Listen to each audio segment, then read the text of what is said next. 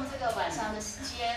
来跟我们薛律师跟慈文主任来分享《死刑的重量》这本书。然后我们待会也欢迎不管是大律师或学生们，或者是我们上班族都好，就是听了我们薛律师跟慈文主任的分享之后，要是有一些疑问或有一些想要跟他交流意见的，都欢迎踊跃提出来。啊，就是我们是开放的啊，就是什么样的问题都可以问。我相信薛玉律师跟陈伟主任绝对不会被大家问倒的哈。他们也有很多很特别的见解，因为这本书哈，那个我们宣导处的金兵叫我来主持的时候，他特别从台北把书寄下来，我就赶快把这本书给读完。我觉得这本书非常的专业，然后也。真的会让人家改观，因为我本身虽然也是律师，但是我没有办过死刑辩护的案件。我可能跟一般的社会大众一样，也觉得说，他就被他耳朵被杀死了，对被告不就是应应报主义吗？应报原则吗？就是应就是也是用死刑的方式比较好解决这个问题。可是，在十二月十二号的时候，我们法服会台中分会也在。国立公共资讯图书馆就是有电影欣赏活动，然后我我在现场听了薛律师的分享之后，我觉得死刑或许在当下一下子解决了一个社会问题，但是我们没有办法终结这些类似的社会问题不断的发生。要用什么方式会比死刑来更好来解决这些也可能源自原生家庭的问题，然后导致我们这边一位被告。才会产生这样子的行为，那要怎么样来终结这种后果？其实薛律师有很独特的见解，所以我们就今天非常欢迎薛律师跟慈辉主任来跟大家交流分享。我们鼓掌欢迎，谢谢。嗯，谢谢子密。那呃，我有 PowerPoint，呃，哦，那我操作一下。好。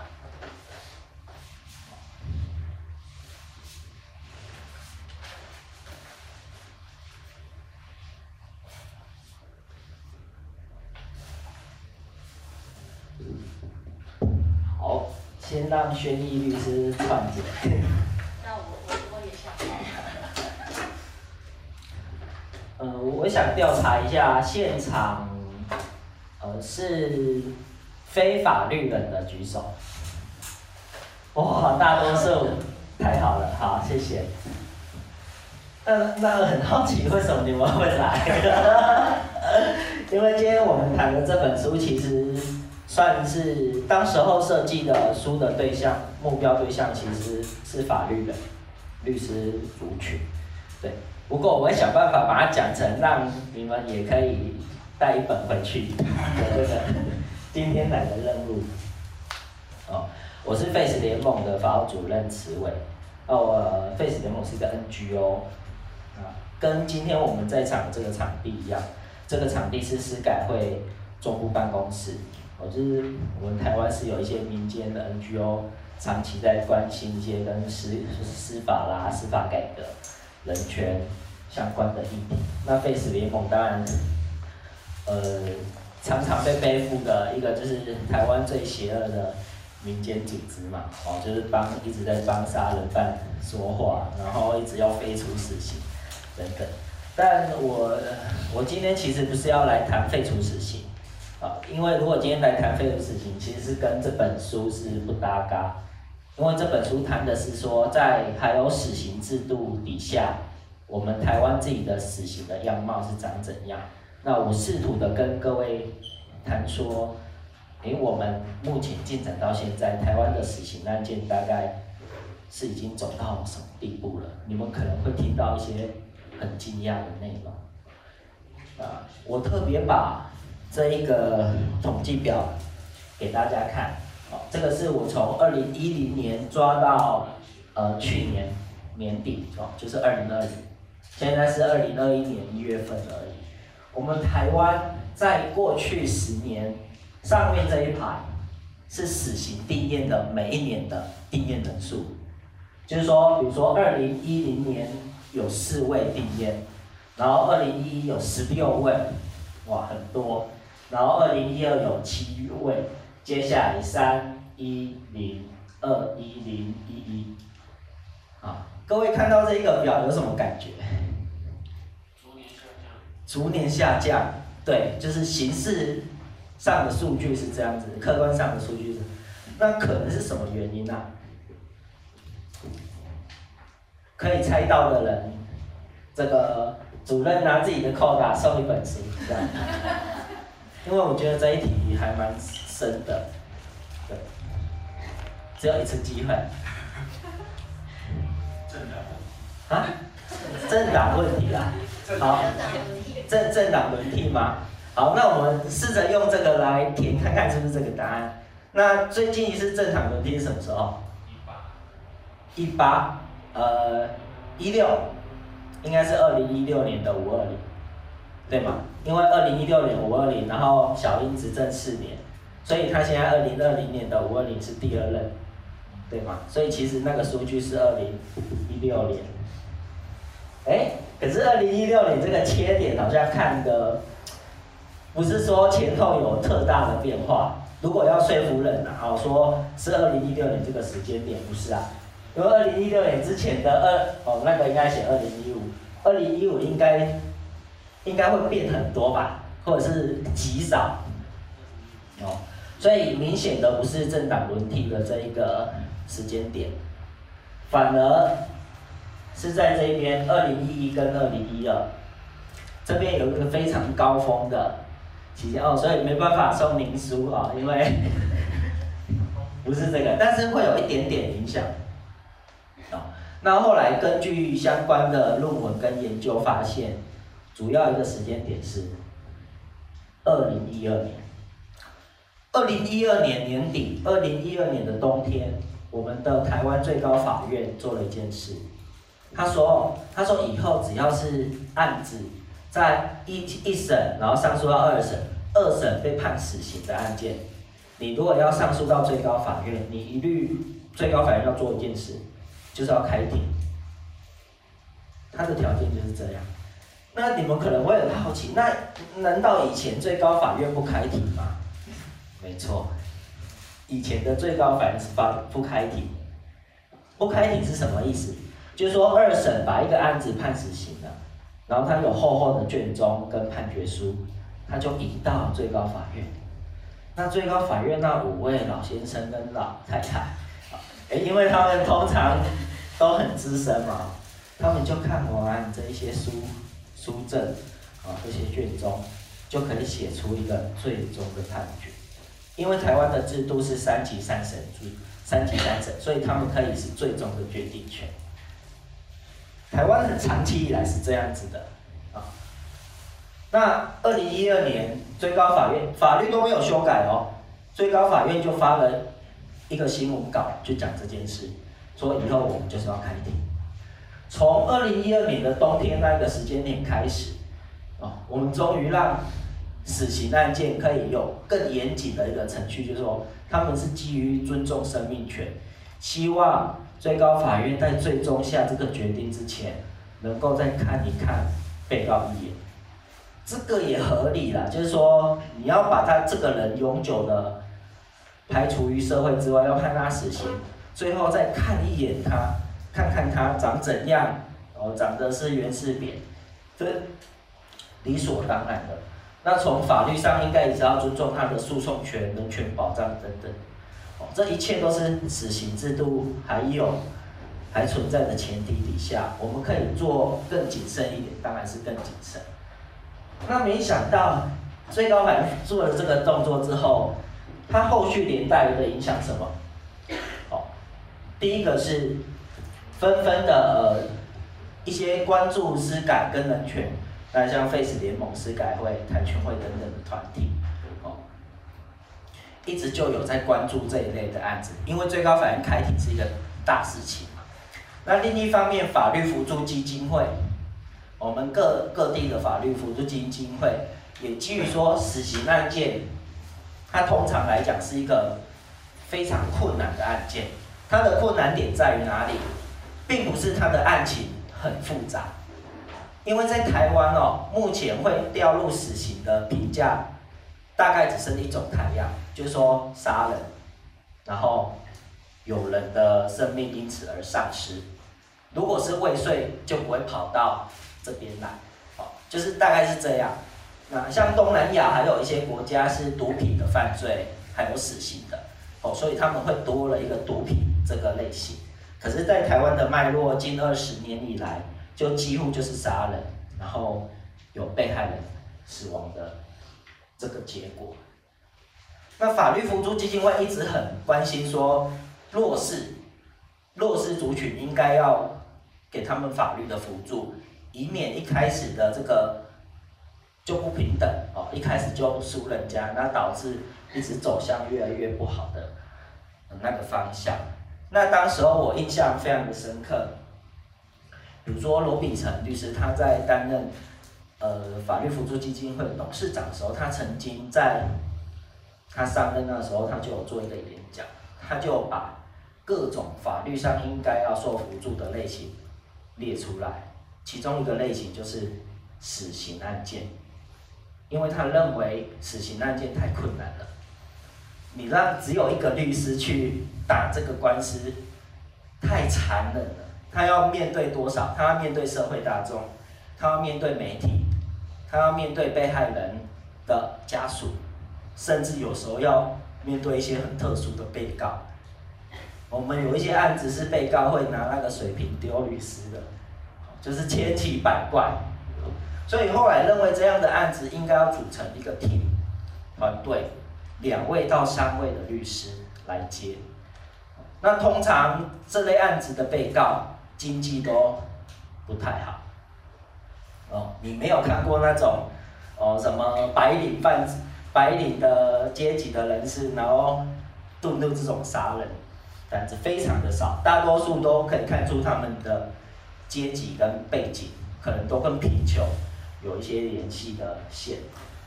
哦，所以因为这样子，法律扶助基金会在这几年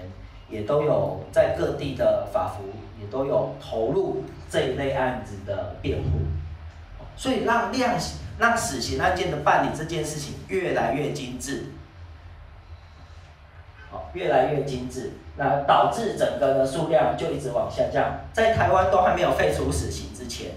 其实只是因为这样的一个动作的改变，然后更多人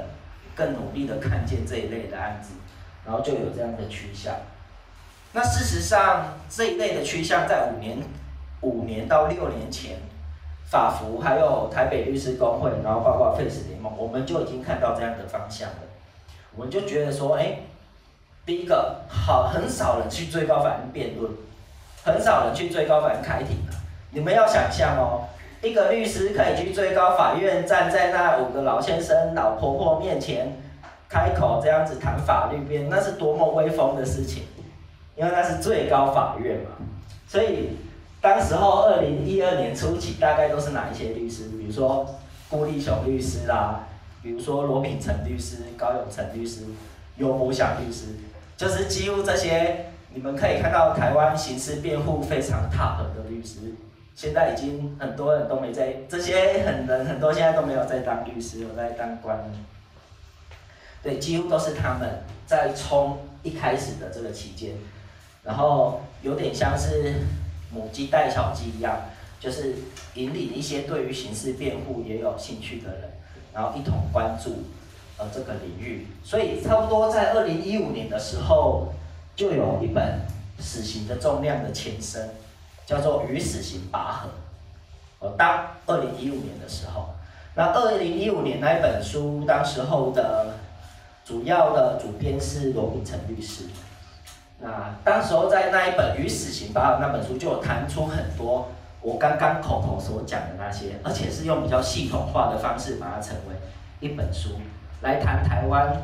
那个时候死刑案件办理的一些变化，然后呢，一直到最近，又过了五年了，二零一五年到两千年，呃，两二零二零年过了五年之后，我们发现有更多的变化，就是说实务上遍地开花，有好多法律上的技巧美感，都纷纷的被使用在死刑案件上头。所以你们看后头这几年居然还有零定验的。哦，当然我们希望继续的维持零定验，这样子会比较好一点。那呃，这个是从这一个图表让大家知道说，其实台湾有这样子的趋向。那可是各位，尤其是我刚刚在统计，各位几乎都是非法律的，所以可能对于这些事情，到底到底里头发生什么事，然后你一直在讲说有变化，然后好像变比较精致，那到底变化在哪？精致在哪？哦，这个事情最可能出来谈论这件事情，讲得比较清楚的，恐怕就是为这些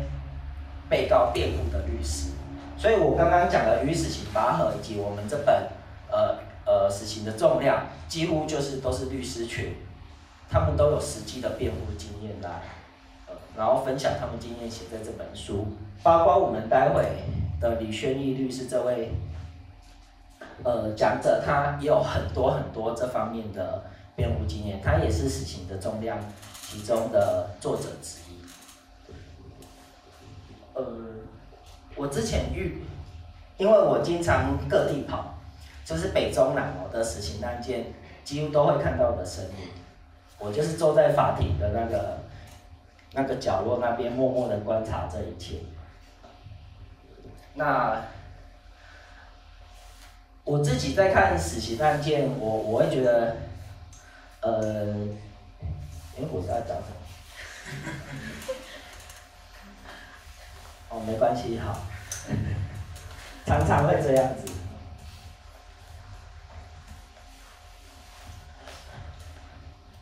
哦，我想起来了，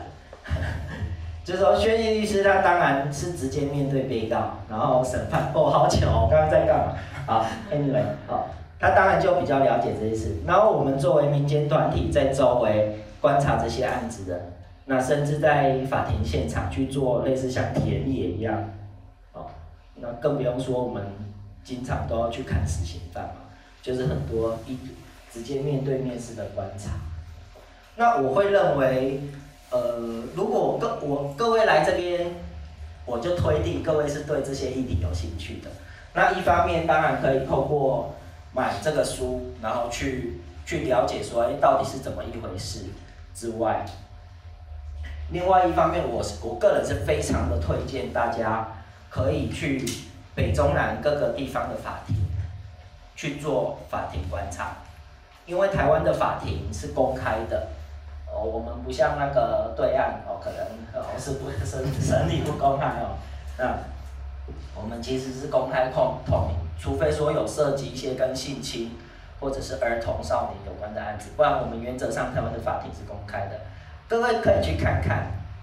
一些社会重大的瞩目案件。你们去法庭看那个案子，跟你看完，你马上回来 Google 那个案子的即时新闻，你绝对会有很不一样的感触。就想说，哎，天哪，这个当我在那边听了一整个下午，那怎么结果是截取那那一句话？就是他嗯，的确有那一句话出现，但是那整跟整个的审判庭的那个氛围跟主调是完全是不一样的。可是我们得说，对于一般民众而言，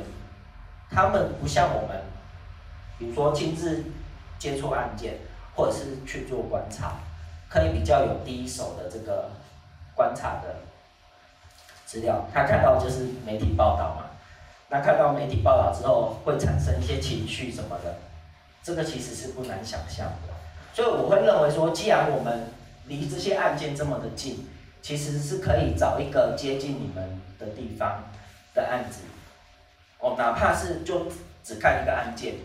然后有机会可以从头跟到尾，一直到他宣判，你就有一种，就会知道说，哎，我们台湾的法院是怎么在对待一个犯罪事件的发生，然后他在审判庭里头是怎么被被恢复到那个犯罪事实。因为犯罪已经发生了，你要怎么用拼凑的方式把它拼凑？说哦，当时候是发生什么事，然后拼凑完之后，我们要确认说，那我们要给他什么法律上的评价？哦，我认为这是一个非常重要的事情。那这是我今天抓的，呃，就是北中南都有，特别是台中有好几件。各各位有兴趣的话，都可以随着这个暗号，主要是这个前面的暗号要记起来，因为有暗号就可以去司法院公开的网站去查他们的开庭的详细时间。我有时候会觉得很有趣，就是去去法院开庭，去看那个法法官开庭的时候，如果你后面坐着一排一排人哦，在那边看，那个法官会不太一样哦，哦，他好像他好像会开始讲解哦，好像讲解，嗯，这个就变得很恳切的礼貌啊，在那边哦，对，对，所以好像有人在旁边看着，跟没有那个。那个刑事诉讼法是长不一样的，呃，会有这会有这种感觉，对，所以我我觉得可以去多接触看看，呃，一定会有不一样的心得。那我我尾巴讲几个事情好了，我是有点带着批判或者是反省的立场要来讲接下来的这件事情。在至少我就讲中部地区，中部地区我自己亲身遇到好几个案件是，呃，曾经有那种，呃，一审的法院，哦，可能是台中地方法院或者是彰化，哦，中彰投这些中部地区的法院，然后有一个死刑判决产生了，那那个时候我们才关注到这个案件，然后想，呀，这个。有有点太晚关注到，其实应该要前面一点点，看可不可以在前端就帮这个案子多想一下，这样会比较好。那 anyway 就是看到有这样的一个结果，然后媒体也报道了，然后我印象非常深刻呢，其中有一次是是一个应该是脏话的案件，然后法律扶助基金会就也跟我们有一个联系。说，哎，现在有这个案子，然后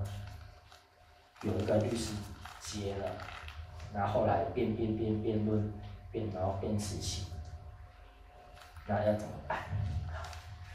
然后后来我就打电话给那个一审的律师，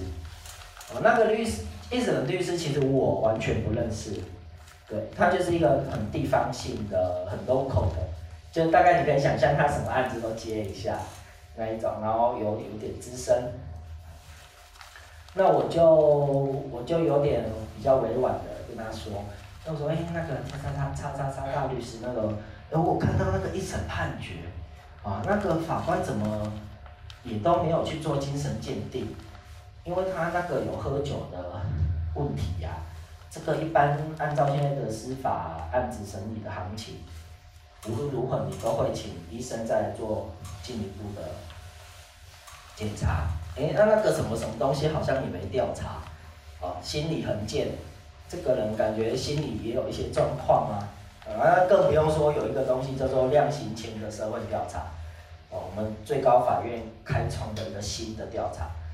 什么是量刑前社会调查？啊呃，我再有点拉回去刚刚那一个二零一二年前跟后，除了死刑定谳人数下降之外，还有一个很大的变化是，判决书的样貌长得不一样。我跟各位讲，我自己个人的兴趣是，我每天早上起床就是会看判决书，听起来很变态啊，但是没办法，我们因为我现在还在念博士班。法也就是我很用功的要，判决书其实很有趣，你就可以看得出社会上现在有什么纷争，然后法官大概会采取哪些新的论调、价值观。然后我就发现一件事情：二零一二年之前的判决书，在处理死刑的量刑的时候，跟二零一二年之后的那个风貌完全不一样。二零一二年之前，几乎要判一个人死刑都会怎么讲？说哦，这个人啊，呃呃，人神共愤啊，天理难容，求其生而不可得，非得与永世隔绝哦，才可以安慰被害人在天之灵。哦，大概就是这些话，然后排列组合。哎、有时候的结论会得出说无罪，那个无期徒刑。哦，然后我也不知道为什么。因为他讲的好像那非死不可这样子。那大概就在判决书最尾巴在谈量刑那一块，就把它写成一坨像麻吉一样，啊，你也看不出来说这一坨拿掉会不会影响整个判决的论述。哦，可是二零一二年之后，最高法院开庭，加上很多律师团队，呃，以及民间团体的这些一直在关注这些案子之后，现在量量刑那一块变得很长，哦，多长？因为哦，二零一二年第一次开庭开死刑案件，那个案子叫做吴敏成案。那个案子呢，一审法官判死刑的法官就是新北地院单亲妈妈的那个审判庭做的。哦，你们可以去估看一下那个单亲妈妈的那个案子。哦，那个法庭做出很多很特别的案件哦。哦，他很常判死刑之后，然后被上级审撤销，改判其他。叫，但吴敏成案，我那天在查，我就因为最近那个单亲妈妈的这个案子，他现在到二审了嘛，然后我就特别去查，说那看看一审的法官为什么会有一些很特别的论调，然后一查，这就居然是吴敏成案的这个一审判决的法官，而且三个人都一模一样。我为什么要特别提吴敏成案？因为吴敏成案从一审判死刑，哦，后来改判无期徒刑，一个很大的关键就是法院认为这个案子应该要做心理调查、心理衡鉴，所以后来那一份心理衡鉴把这个被告的一一生把他走过一次，就让审检辩三方看清楚这个人的样貌。那看完之后就改无期徒刑，就是说原来他是其实是有一些脉络。可循的，那这个很珍贵的是在于说，二零一二年最高法院真的开庭，然后他真的把这件事情写在判决书里面。他讲说什么？这个字号重要到我都背起来。最高法院一零二台上啊第一七零号判决，哦，这个就是很重要的判决。它里头讲什么？他说以后啊，你们法院只要要判人家死刑或者是无期徒刑这种重大的量刑，一律都要做逐一盘点，你要把这个人的人生走过一次，而且他说你要用一个活生生的社会人的角度来看他，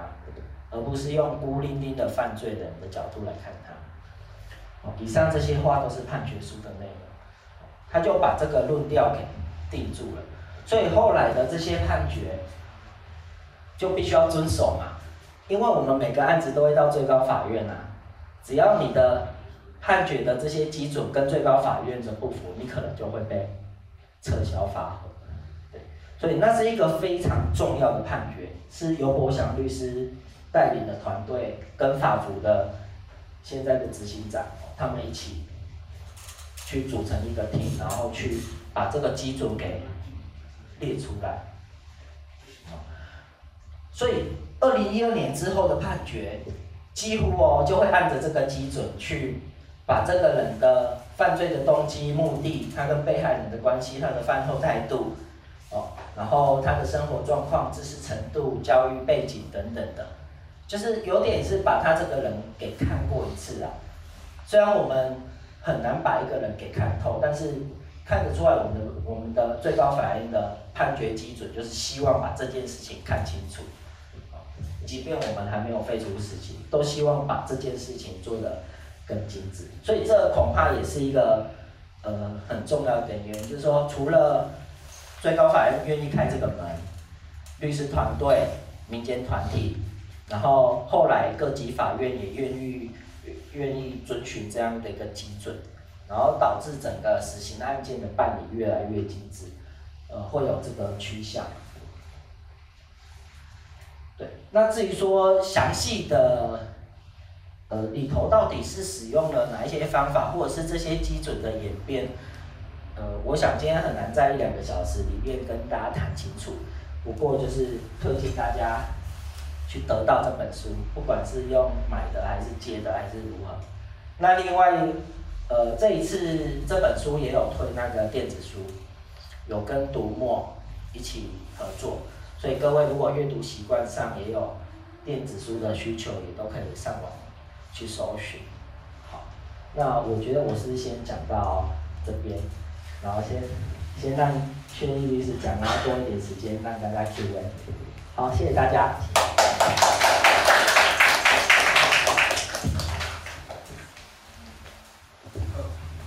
打个错，我是李劝义律师。然后啊，你不要把它拿掉，这样的话 有点背景。就是呃，就谢谢他来，然后在那么寒冷的冬天，竟然还有那么多人关心这件事情，那我自己就会问说，为什么大家会来呢？因为如果是我的话，可能会待在家里面吃东西，要睡觉，然后吃火锅这样。我自己觉得，我自己假设大家应该是很很在意人，很很在意被害。也很好奇为什么会有加害，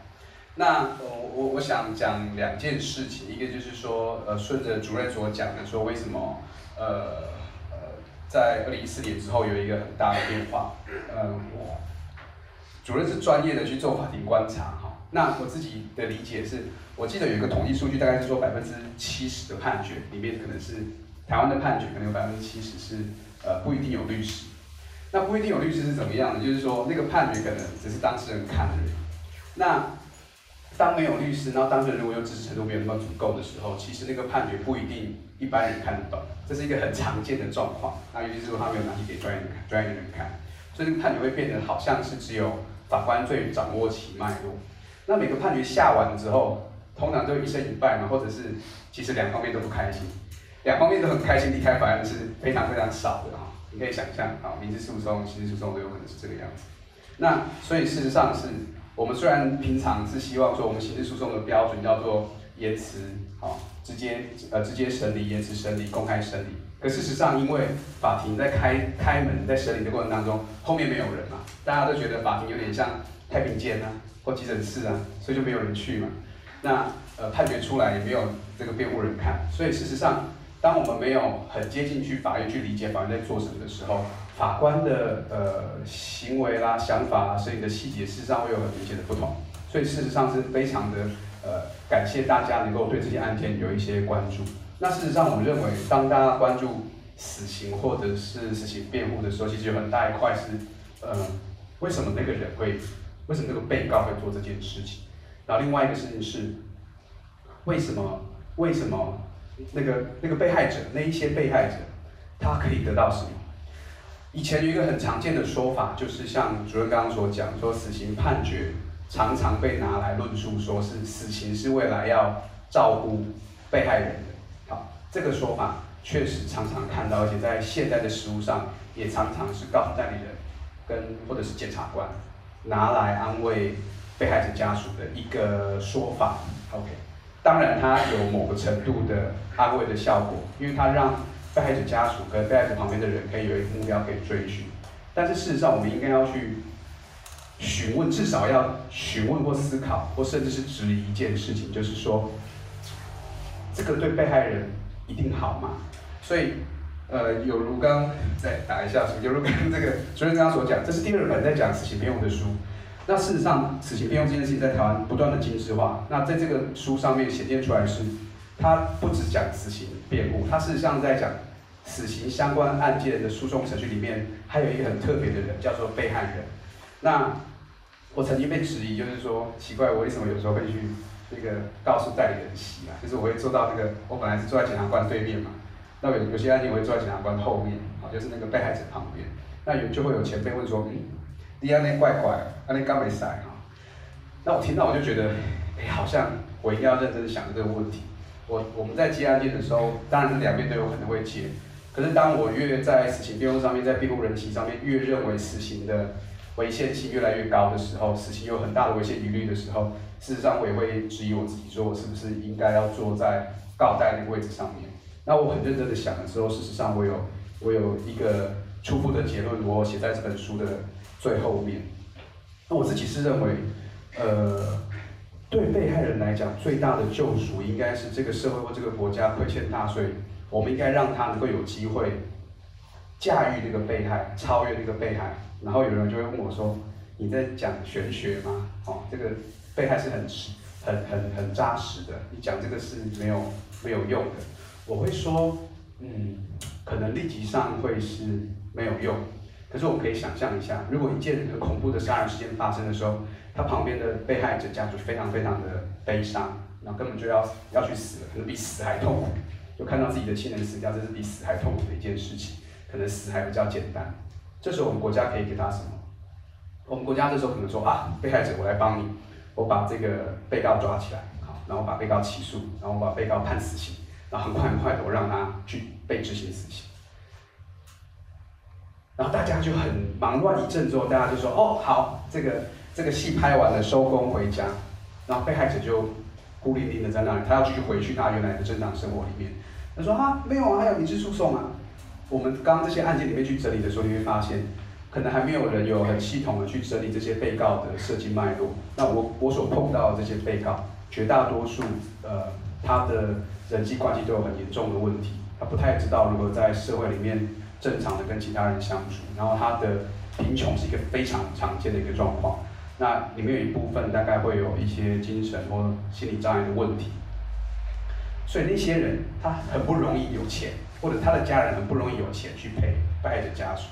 所以很多案件里面碰到的状况就是被害者在国家很快的启动这个地检署跟法院把案件解决之后，他就要回去了，因为国家已经给你答案。可是国家给那个答案真的是个答案吗？我们可以理解，如果有稍微念过法律的人都知道说，呃，司法的权限很大，它是所有的纷争最后一锤定音的那一个三权分立的机关。可是那个那么大权力的机关，它它的权力是有局限性的，它的权力只有在个案这个个案上面可以这样做，它没有办法通案的去讲，而且很常在杀人案件里面，它只能就刑法两百七十一条这件事情去研究，所以你很很难得在早期的案件里面去理解说，哦，对，他拿这把刀砍下去这个被害人身上，这个被害人因为失血过多死掉了，可是出了这个构成要件。他之前是怎么样的人？他他他年轻的时候怎么样的人？他小时候碰到什么事？是很难被认为是构成要件需要讨论的范围，就是这个杀人行为。那所以才会刚刚主任才会提到说，哦，开始去讨论说，我们要找一个好的一个破口，去理解说这这个人为什么会去杀人？这就是刚刚主任所讲的一个一零二台上一七零号，一个活生生的社会人。那刚好他其实有个很完美的一个。切入点就是刑法五十七条的量刑，因为刑法五十七条是在民国二十五年的时候就讲得很清楚了，你需要把这个人的这个所有的有关系的事项拿出来判定。所以刚好透过那个透过那个判决，透过那个法条，我们有机会要求法院做更多，做什么更多呢？做更多去回溯到案件发生的那个时间点之前，可能很久，久到他小时候都可以，只要跟案件有一点关系的都可以拉进来讨论。所以被害人在那个案件之后，吴敏成案件之后，他才有机会，被害者有机会透过公权力去理解说，当他有能力去理解的时候，他有机会理解说，为什么我的家人会被害？为什么？那当他当当这个这个门被打开的时候，我们让被害人知道更多的真相。单单只是知道说我的家人被杀了，对这个事也是重要，可是为什么呢？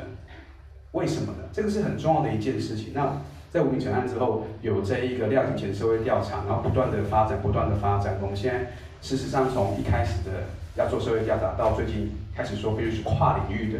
多领域的专家，可能精神科医师、心理心理咨商师啊，各式各样的专家必须进来，大家广泛的，不只是要问这一个被告，可能要问这个被告旁边的人、家人、工作上的人、求学上的人。我们这些东西不仅仅是为了被告而做，也是为了被害人而做。要让被害人知道说，为什么我这么衰会碰到这个人？那这个人为什么会生成这个样子？而这个真正的目的，其实它可以从这个个案上面扩展出去。扩展出去什么呢？当我有这些资料的时候，我们就不怕说，假设他就被判死刑，然后马上被枪决掉。我们完全不了解说这个犯罪是如何产生的。我们有更多的资讯可以去理解说。我们事实上有很多很多的机会可以去挽救下一个被害者，让下一个犯罪事件不再发生。而更，我我自己的感受是，除此之外，当你把所有这个人为什么会沦落到这个地步的情境打开的时候，你心里面可能会松一口气，说：啊，原来是这样，怎么这么悲哀？你的那个杀意，那个因为被害所以很愤怒的那个杀意。会松掉，你因为你会你我们讲我们有看书会看到这句话，就说呃我们因为真相而被而获得解脱，那个感觉就是这样。我知道为什么他杀了，为什么他会沦落到杀手这个地步，然后我理解那个缘由之后，松了一口气。我们知道原因了，那那个想要去杀被告的那个心，可能就会松掉一些些。那我事实上是认为，也就是可以完全的了解犯罪行凶的动机跟目的跟缘由的时候，才比较有可能把 被害者拖出那个被害者的境界。那拖出这个被害者的境界，事实上是我们现在这个刑事诉讼制度还没有做到的。尤其是虽然我们呃这几年发展说希望被害者能够诉讼参与，可事实上被害者诉讼参与是一个需要非常强大能量。被害者通常是一听到那个案子的这个传票，他生活就都乱掉，他就 l a 啊，他就没有办法工作，没有办法好好睡觉。更何况是他要进去法庭去观察法庭的动作，然后才可以参与法庭的活动，几乎是不行。所以这是一个慢慢慢慢，以前完全没有顾虑到，现在稍微顾虑到，可是还没有给给他完全的一个赋予。我想，呃，在被告的保障上面的发展，他在里面的反射就是会慢慢慢慢让被害者有更多的元素可以去，呃，超越超越自己原来的被害，而不只是在那个审理当中反复的去看到那个被害的状况，导致说他一直留在被害现场。什么是留在被害现场？就是他他一直一直一直看到他，呃，他的亲人被杀的那个瞬间，那个场域，一个比较好的给被害人的发展方式，让他找到一个好的方向，在未来可以更加更加呃生活里面往前走。嗯，所以最近在刑事诉讼法里面的发展，在这个刑事辩护里面的发展，就是不断的不断的让辩护人去跟法官提问，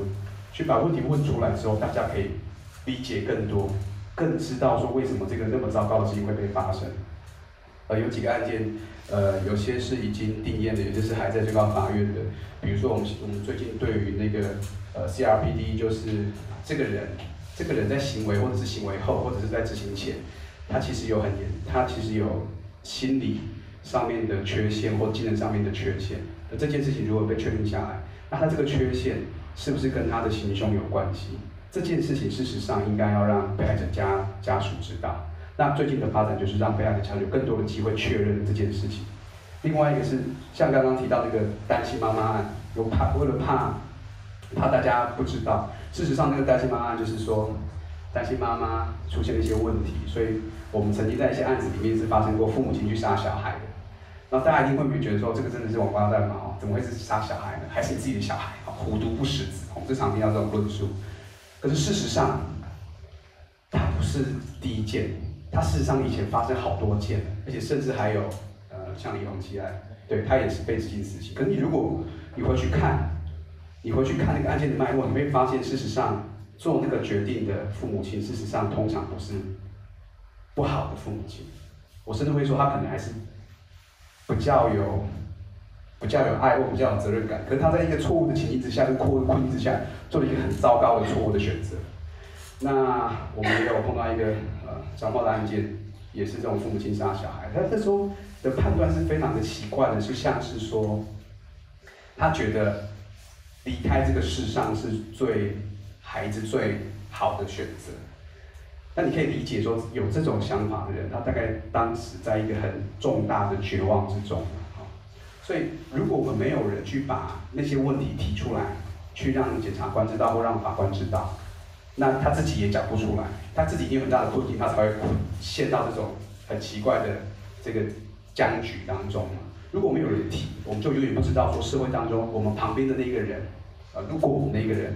啊，跟我们一起搭公车的那个人，他碰到的是一个什么样的困境？所以我我认为说，关心死刑或关心。死刑的呃，跟跟杀人案件有关系的被告，这些案件，事实上最终都是希望说，这个社会里面不要有任何人是被抛弃的。而我认为，其实我们宪法最核心的意义，应该就是说，我们希望让每一个人都被照顾到。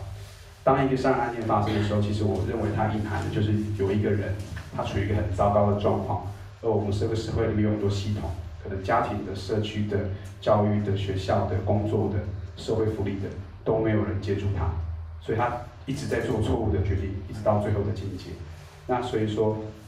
呃，我们如果可以关注到一个死刑呃杀人案件的话，我们同时可以看到这个被告的问题，同时我们也可以很带更多的资源去帮助那个被害者啊。所以事实上，我认为这个是一体两面的事情啊，并不是说所谓一直站在辩护人席的那个这个很坏的人的这个辩护者，他其实就是不在意这个被害人，或者是站站在被害人这边的这个告诉代理人，他就是不在意这个犯下杀人罪的这个被告。事实上，他这整件事情。都只是在反复的告诉大家，这个社会的这个城市里面有某个地方有很严重的 bug，那那个 bug 需要大家出来 debug，所以呃要意识到要 debug 的这件事情，就是就本本身就很难。那这一本死刑的重量跟之前的与死刑拔河的事情，就是在讲说这是一个 debug 的事情。所以它虽然叫死刑的重量，它的破音字也叫做死刑的重量，也就是说你要重新去。衡量说死刑的意义是什么？死刑有必要吗？那死刑是不是遮掩了？当一个程式错了，你就把程式拿掉。可是那个程式本来是写好的，它为什么会错了？你应该去问说为什么那个程式错了，而不是单纯把它拿掉。也就是说，你看到一个人做错事情，你不是把那个人杀掉，而是你去问说那个人为什么要做这么错的事情，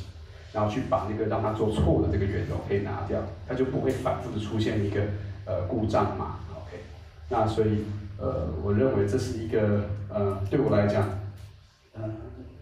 一从以前念刑事诉讼到现在，我觉得很重要的一件事情，希望，呃，被害者，他之前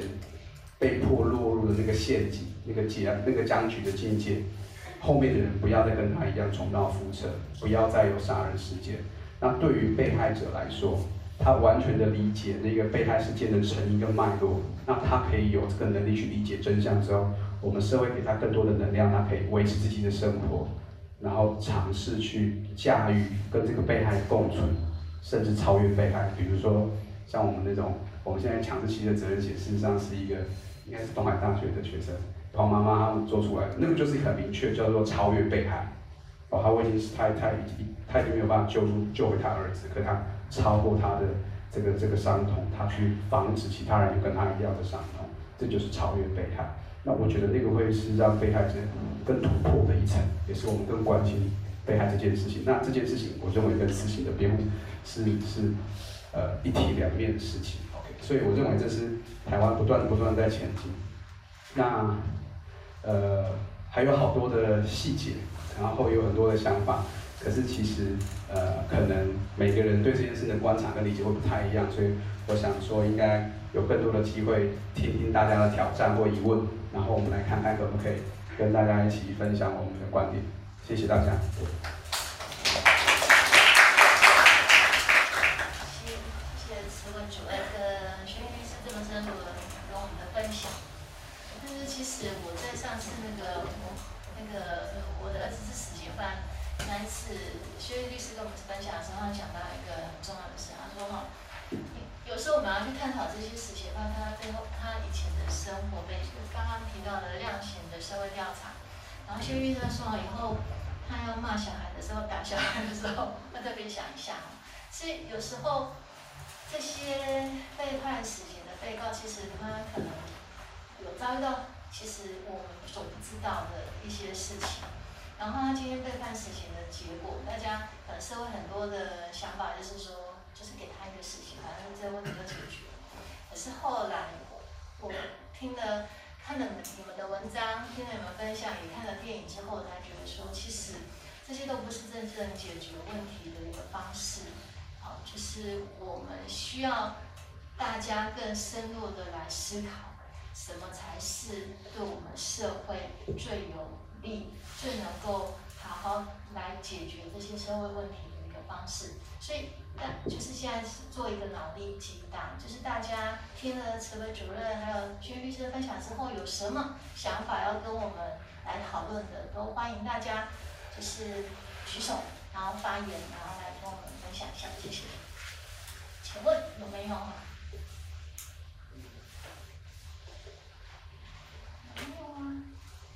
要请我们敬田君进京来送书吗？来请请进那帮我们报上名字来自哪里？好的可我是东台中文系的学生看他在流流那就从刚刚听可以听出，就是嗯，社会时常会把一个人的弱势归咎于个人的原因，比如说我们认为贫穷是因为他很懒惰，但是也有可能是更有可能是我们会，可是上位者，嗯，因为贫穷可能我们会归咎他可能很懒惰不做事，可能因为这样子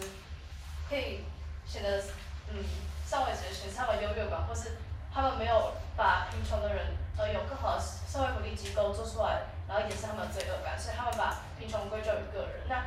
就是我们可以，就从刚刚的演讲中可以说，嗯，我们已经回归了社会问题。那我们可能从个人的生长脉络，然后生长环境、成长家庭等等等等，我们把一个人摊开来，把它作为一个社会人的方式来看待。那所因为这样子，所以我们可以有更大的包容性，跟去理解为什么杀人犯之之所以会成为一个杀人犯。那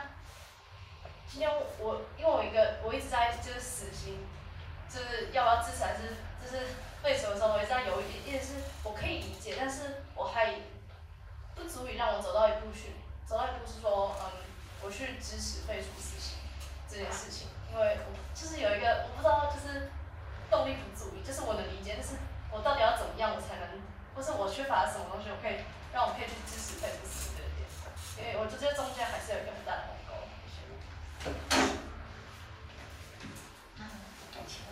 然后说第几个？好，说在一起的三个。好，那再再来好，请问是这个学校贵姓？是社会人士。社会人士。我要姓叫李李明谚，然后想要问一下律师跟主任，就是你们认为说，就是就是也算是很好问吧，就是认为说死刑现在在台湾社会算是还有需要存在的嘛？然后。为什么呢？嗯，对，你看。然后第二个问题是，我今天来最主要是提是想说之后在关于台湾国民法官这件事情，然后也许某一天，然后被抽到，然后然后然后如果你几岁？二十五。哦，那你会被抽到。对。然后如果如果所以今天想来是，因为。对，然后想来先有一些基本概概概念，然后如果真的有一天被抽到，可以想起今天今天听到的东西，然后去做相关的判，就是判决。呃，对，大概是这样。嗯。然后所以想问一下两位，两位就是你们如果，就是如果你现在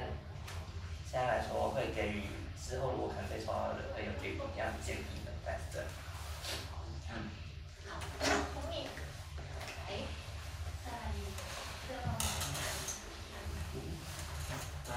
嗯，我想要问跟死刑比较没有关系，就是之前有一个案子，就是呃加害人他去性骚扰，他被判了一年多的徒刑，出院后强制治疗了九年，那那个强制治疗是它的标准依据在哪里？然后强制治疗九年对加害人加呃那个加害人来说真的是合理。吗？那因为最近有这个事件，那我。不知道后面会怎么样，那我想听听看你们的想法。谢谢，谢谢。这个，那请，抱歉啊，我先自投罗网。呃，从第一个问题开始好，就是说到底，呃，国民法官就任之后会碰到什么问题？老实讲，我们也每个人都很害怕，非常害怕，就是说他就是有点未知嘛。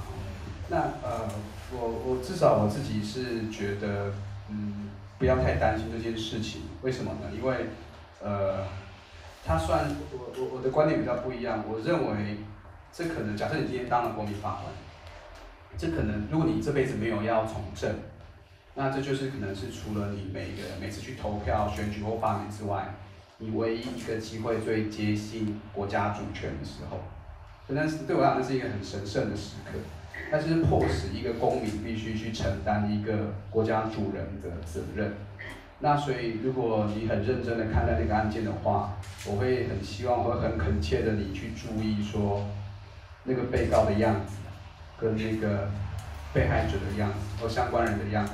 那有的时候会很难以负荷，所以我们就不能够理解说法官有时候认真的法官他莫大的压力，可是呃，我们同时也要知道现在因为其实很多案件的案牍辛劳，有某些少数的法官也确实在审理案件的时候他是已经无法看到人的脸。那无法看到人的脸这件事情，对我来讲，我认为其实就是他有一点没有好好做他的工作。所以我认为，当我们做到国民法官的时候，我觉得要好好享受那个那个那个时刻，然后要很认真看待每一个人。那这个案子里面，如果你发现你很难做判断的时候，其实呢就是呃掌握那个权利人他本身那个权利本身就是灼热的，这件事情本来就是这个样子。那你有时候想要偏这边，然后听到反面的意见，要偏这边又听到另外一面反面的意见，会很难做决定的时候，那个就是权力灼热的本身。所以，呃，就在在一个比较空泛的架构之下，我会说，嗯，对啊，我们要当国家或自己的主人的时候，本来就会陷入那样的困境，所以不用太担心。但是进去的时候，就是这是会是一个很特别的时刻，让我们重新去思考什么是民主，我们要不要当自己的主人。然后，呃，因为现在的每一个，就像我们在办死刑案件的时候，其实每一次的案件都会有不同的课题，有时候会碰到什么儿童权利公约，有时候会碰到生意战权利公约，有的时候会碰到一些科学的证据，大家的争辩，每一次都不太一样，每一次着重的重点也不太一样，所以大概不会有一个通案式的一个建议。我现在只是，我只是觉得说，那是一个很好的一个国民教育的训练，抱歉没有很具体的建议。然后对于那个死刑，对，当然知道死刑有些问题，你知道死刑的这个杀人案件的成因。那对于要放弃死刑这件事情，好像还有一个很大的鸿沟在。那我自己以前，我我我我我我至少我大一之前我是很支持死刑的，而且我是那种可以，就是如果被害者在，被告在前面，我是很愿意出拳揍他的。OK，然后呃，我觉得要很长一段自己的道路。然后才有机会去去理解，因为去理解那个呃痛恨加害的那个正义感，其实是非常灼热，就是它给你很大的动能。可是如果我们能够再把事情拉时间拉久一点，我们要问的事情是，呃，就算把那个加害人杀了，那什么东西造成那个加害？那那个被害人在我们杀死那个加害人之后，我们又给他什么？就是某个时间点我们会很爽啊，可是你如果把时间点往前拉一下，往后拉一下，如果我们在这个时间点上已经投入那么多关注了，那那被害者回家我们就不给他关注吗？我们会不会投资上面是很奇怪？OK，然后我们对于他加害原因的形成也毫不在意，是不是更奇怪？那呃，当我们想的比较多的时候去理解，我认为我我认为那个感受很重要，就是。你理解犯罪成因的时候，你某些关头松开了，你觉得你要去追追那个犯罪的成因这件事情，我觉得太重要。我有一种感受，因为我没有翻那个社会学或犯罪学的的专业训练，我也没有做这样的实证研究。不过我在办这些案件的时候，我一直感受到有一件事，呃，几件事情很重要。我认为贫穷常贫穷这个因素常常看见，那我认为贫穷在他们的环境里面。好像是跟人际关系这件事情有很大的连接，不擅长跟人家沟通，不擅长抒抒发自己的心情，然后不知道如何突破这个困境，这件事情好像在我碰到案里面反复发反复发生。那人际关系这件事情，我认为很重要，或者说我上次跟子密讲到说照顾小孩子的时候，我也一直想到，因为我一直想到像我的人生杀人犯那个电影里面，呃。还有我的当事人，我常常觉得，其实被告跟他的父亲的互动，我觉得是是一个很需要做实证研究的一件事情。可是因为很多影迷那种被告都被关起来，跟他父亲已经完全没有关系，或者很快就被杀掉，就这件事情很难被研究。那可是我认为那可能有莫大的一个需要被投入的，也就是说，小孩子其实很多社会行为是模仿父母亲的人吧。那父母亲在社会的人际关系里面有困境的时候，事实上他可能会扩展到小孩子身上，然后会再扩展出去，包含贫穷这件事也是一样，包含无法突破困境这件事也是一样。那所以，如果一个人他会，我呃，我我我说他是一个呃充呃必要因素，比如说贫穷或无法突破人际关系的困境，这是个必要因素之外，而不只是充分因素。那如果他是必要因素，如果我们把它拿掉之话的话，那杀人这件事情是不是不发生？那如果杀人这件事情可以不发生，那我们为什么不把那个这个这个必要因素拿走？那必要因素拿走的话，它就不会充分必要了，它就不会产生杀人这个结果。这是一个假设。那如果这假设可以被被研究、被论证，那或许我们有一个比较有效的方式，可以去防止重大犯罪的发生，或者是预防它。那如果这件事可以做死刑这件事情，就是阻碍这个实证研究的一个相对的手段。所以我我我某个程度上我是认为死刑的存在是让犯罪学对重大犯罪研究有一点很大的阻碍在。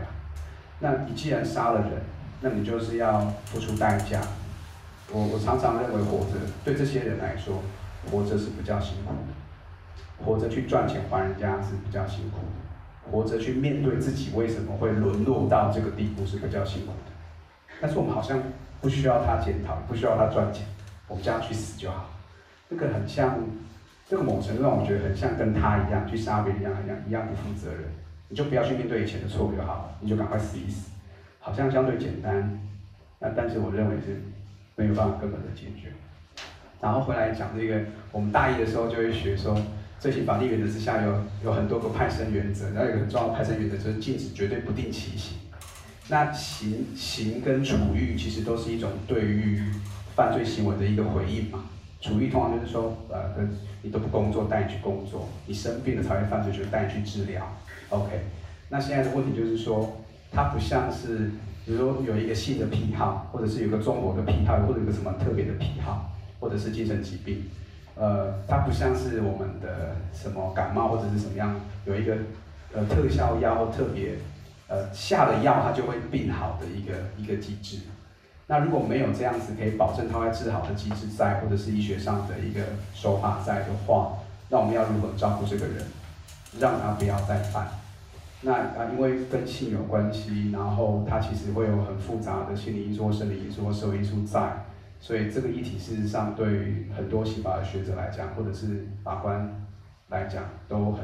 棘手。那我我们可以说我自己比较偏自由派，或者是对刑法比较谨慎嘛，就是说我们有一些朋友也是对于这次大法官解释，他采取的是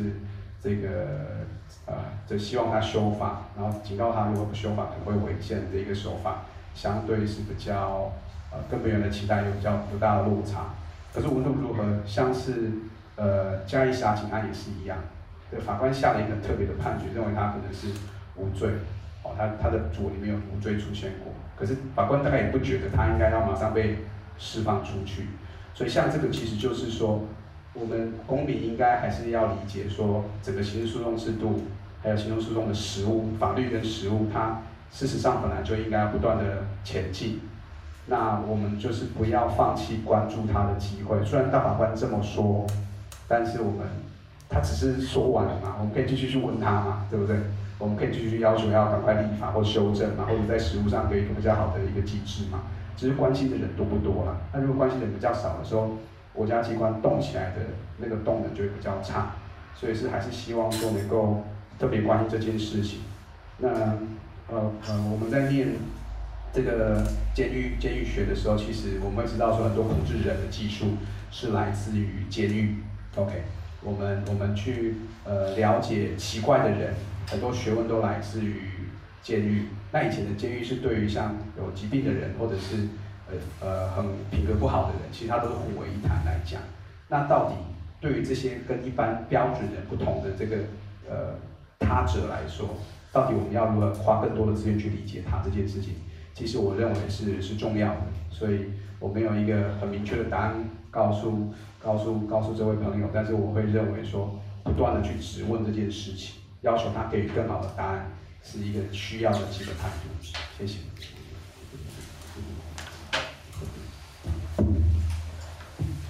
呃，我我想我试着这样子来讲啊，就是说我为什么支持废除死刑？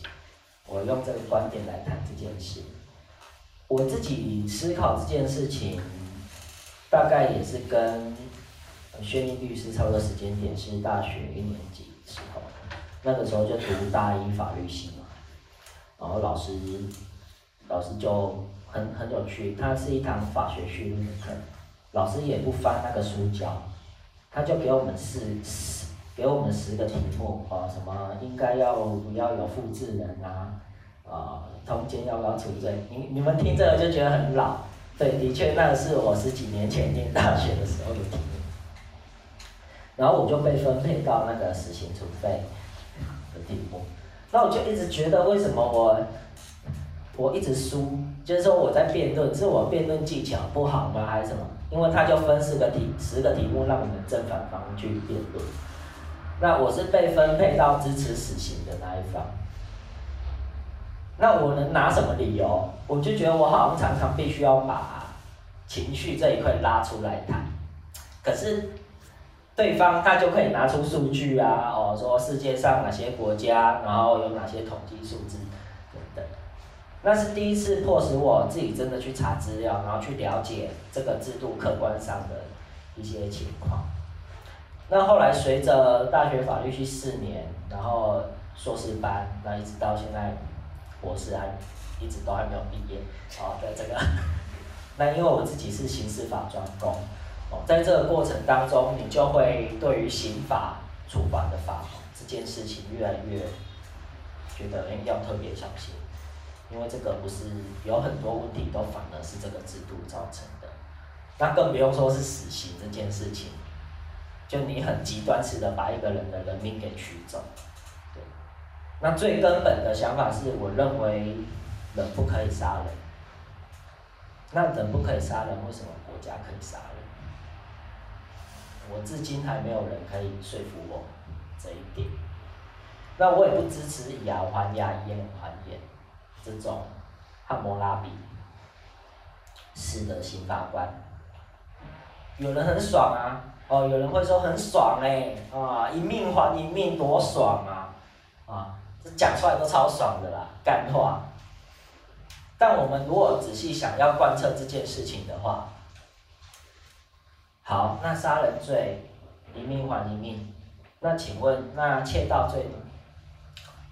我我我偷你的东西，啊你把我东西偷回来，这样子吗？那我如果强奸你女儿，那你是不是也要强奸我女儿回来？大家就是会越讲越觉得很荒谬。你们只要多举这种例子，就会知道说，这根本是一个就只是一个爽话而已，它根本解决不了问题。所以在法律上，其实一直以来就是很支持这个立场。而就我而言，那更让我坚定的，其实是我到 Face 差不多也快六年了。我的前手是那个苗博雅，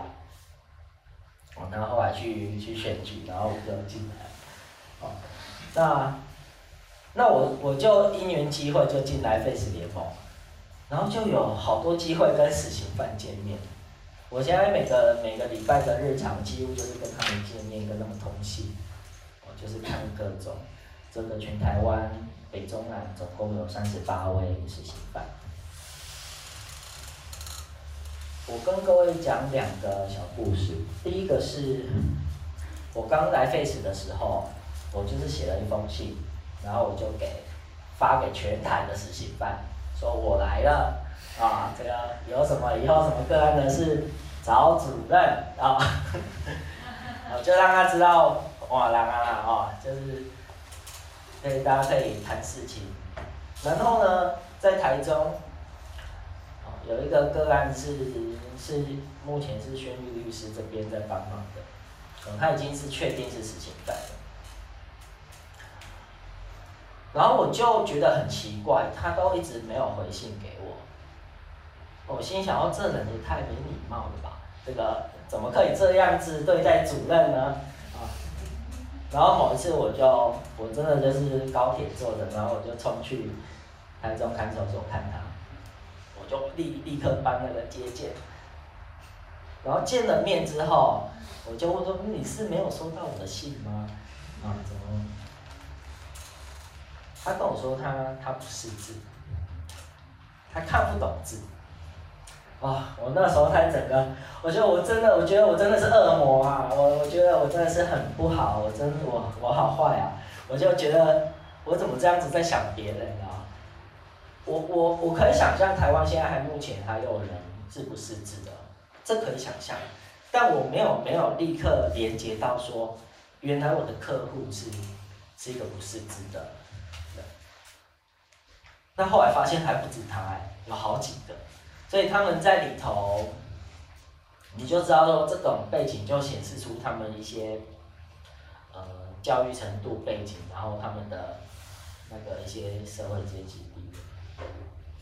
那北中南有好几个同学，我们都叫他们同学，很很多同学也是这样子的状况哦，所以我后来就留意到这件事情，其实嗯这是一个。那另外一个是也也是在这个职位的关系，也更多机会去翻他们的卷证，因为我们一般都看新闻报道嘛，然后你再更进一步，有些人会特别去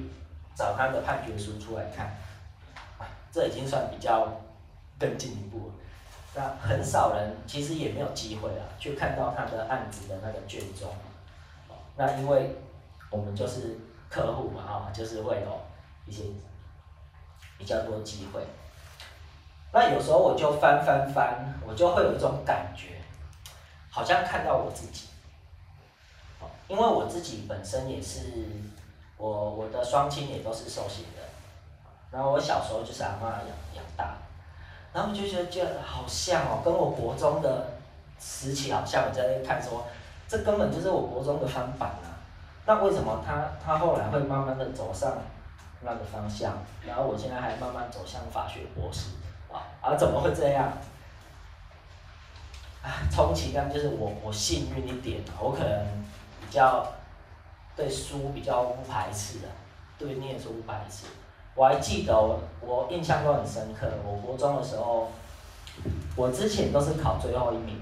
啊，国小之前都不知道什么是读书，然后国中读完一年级突然考了全班第三名。然后还被教务处抓去补考，啊，你们觉得我作弊啊？啊 啊！补考是考很高分啊，弄啊，人家就是想通了，就是读书啊。这个另外又有标签的问题，这个我们再讲，有没有对我小时候造成创伤，以至于现在来 Face 联盟工作，这个可以探究。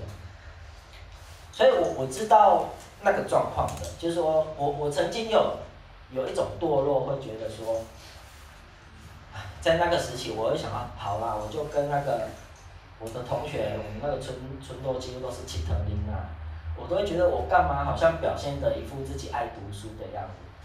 我就干脆跟大家一样，然后每天混在一块，因为我们家要开装修厂嘛，哦，所以就我们家也开赌场，哦，这个录音可以吗？哈，这个帮我剪掉，拜托。不代表本单位立场，对，就是我我太知道说那样的环境有什么诱惑什么，那当时候会觉得对我好像那样比较轻松一点点，那都是一种比较的心态，就是你的环境跟你的想法，那我很深刻，是我有一个班老师拉住我，他就尽量给我成就感，然后他也知道我。我现在才知道我，我那个情况叫做高风险家庭，我后来才学会这个词，哦，原来我当时候是处于高险风险家庭，然后老师就会，所以我就想问老师怎么三不五时就跑来我家跟我阿嬷聊天，然后什么，所以有一个老师好像有点近，可是也没那么近，然后这样子有点看守着，那我好像那个路才没有一直往另外一个方向，我后来回头看，我是有这种感觉。所以觉得没那么不同，所以除了法律之外，法律的因素让我比较排斥这么极端的决定之外，其实更多让我更坚信的是真的去接触到这些个案。那你们可能会问说，我我我们有没有在 Face 联盟工作，我们怎么会轻易的接触到死刑犯，或者是没事就跑去看法庭哦，或者是看他们卷证？的确，但我觉得还是有一些方法，比如说，呃，比如说这本书啊，没有，不是，我不要再讲这个，然后被打。没有乱讲。比如说刚刚执秘提到的那一部《我的儿子是死刑犯》那一部电影，李家豪导演，他去年那部电影有入围金马奖的纪录片。我常常会觉得大家讨论死刑废死，当然有你可以有很多什么价值观的论辩什么的，可是我觉得比较说服我自己的，还是要回归到说，让我看到，就是说个案也好，一个、两个、三个也好。让我知道说那个样貌是长怎样，我才有那个信心继续往下去思考。那我说过了，我我的我的优势在于说，或者是我的一个，因为工作上我可以接触到这些个案，可是没没有因为这条线而接触到个案，我觉得像李家豪导演那个电影就很好，他就可以，他他不是谈冤案，他就是跟你谈扎扎实实的死刑犯。三个死刑犯都是台湾的，让大家看清楚台湾的死刑的样貌。他透过三位死刑犯以及他们周边的人，让大家更认识。我觉得这就是一个很好的方法。更甚至说，在二零一九年有一部公视的连续剧，叫我们我们二的距离。我觉得那个也是很很棒的一个题材，哦，可以让大家更了解台湾的死刑。为什么我会谈这一部连续剧？是因为我知道那个编剧，我我很清楚知道那个编剧做了多少的田野，法律线的、媒体线的、社工线的、医疗线的、精神障碍体系，他做了好几年田野，所以才写出这么大家觉得好像看到就在看台湾一样。我觉得那那部剧也是很好，大家可以更进一步去。透过剧，透过一个作品去思考这些议题的一个好的方式。然后这是我比较总的讲死刑跟废死这一题。那至于说国民法官这一题，刚刚我一开始讲座前，我也跟子密在聊国民法官，因为啊，我最近最爱做的一件事情啊，呃，就是到那个各地去看那个模拟法庭。你知道，因为我们去年暑假通过了国民法官法，什么时候要正式实行？后年的这个时候，啊，就是明年，然后后年，二零二三年的这个时候。那它的条件是什么？只要你年满二十三岁以上，你就可能被调走。那你有可能二十三岁以上不可以当国民法官的，比如说你是总统，啊，你是副总统。哦，或者是你是大学教授，比如说你像你是李宣玉律师，哦，你是像我们的执秘也是律师，哦，这种就按内力的为赛。不一般而言，你只要是二十三岁以上，然后定居在那一个地区四个月以上，你就会被你的名字就会被列入名册里面，你真的有可能上那个法台去断一个人的生死。那因为去年暑假通过这部法律之后，呃，司法院开始啊，各个县市的法院都开始在模拟，而且模拟的法条就是真的是通过的法条，因为离生效是在后年嘛，所以从通过一直到后年这段期间，啊，台湾各地的法院就会一直在模拟。那我就有去听过一些是真的在 argue 死刑还是无期徒刑的案件。那有些没有拉到这么程度，可能是杀人未遂的案子很多。那这些模拟法庭都是，也都是公开的，所以各位如果有兴趣，都可以去，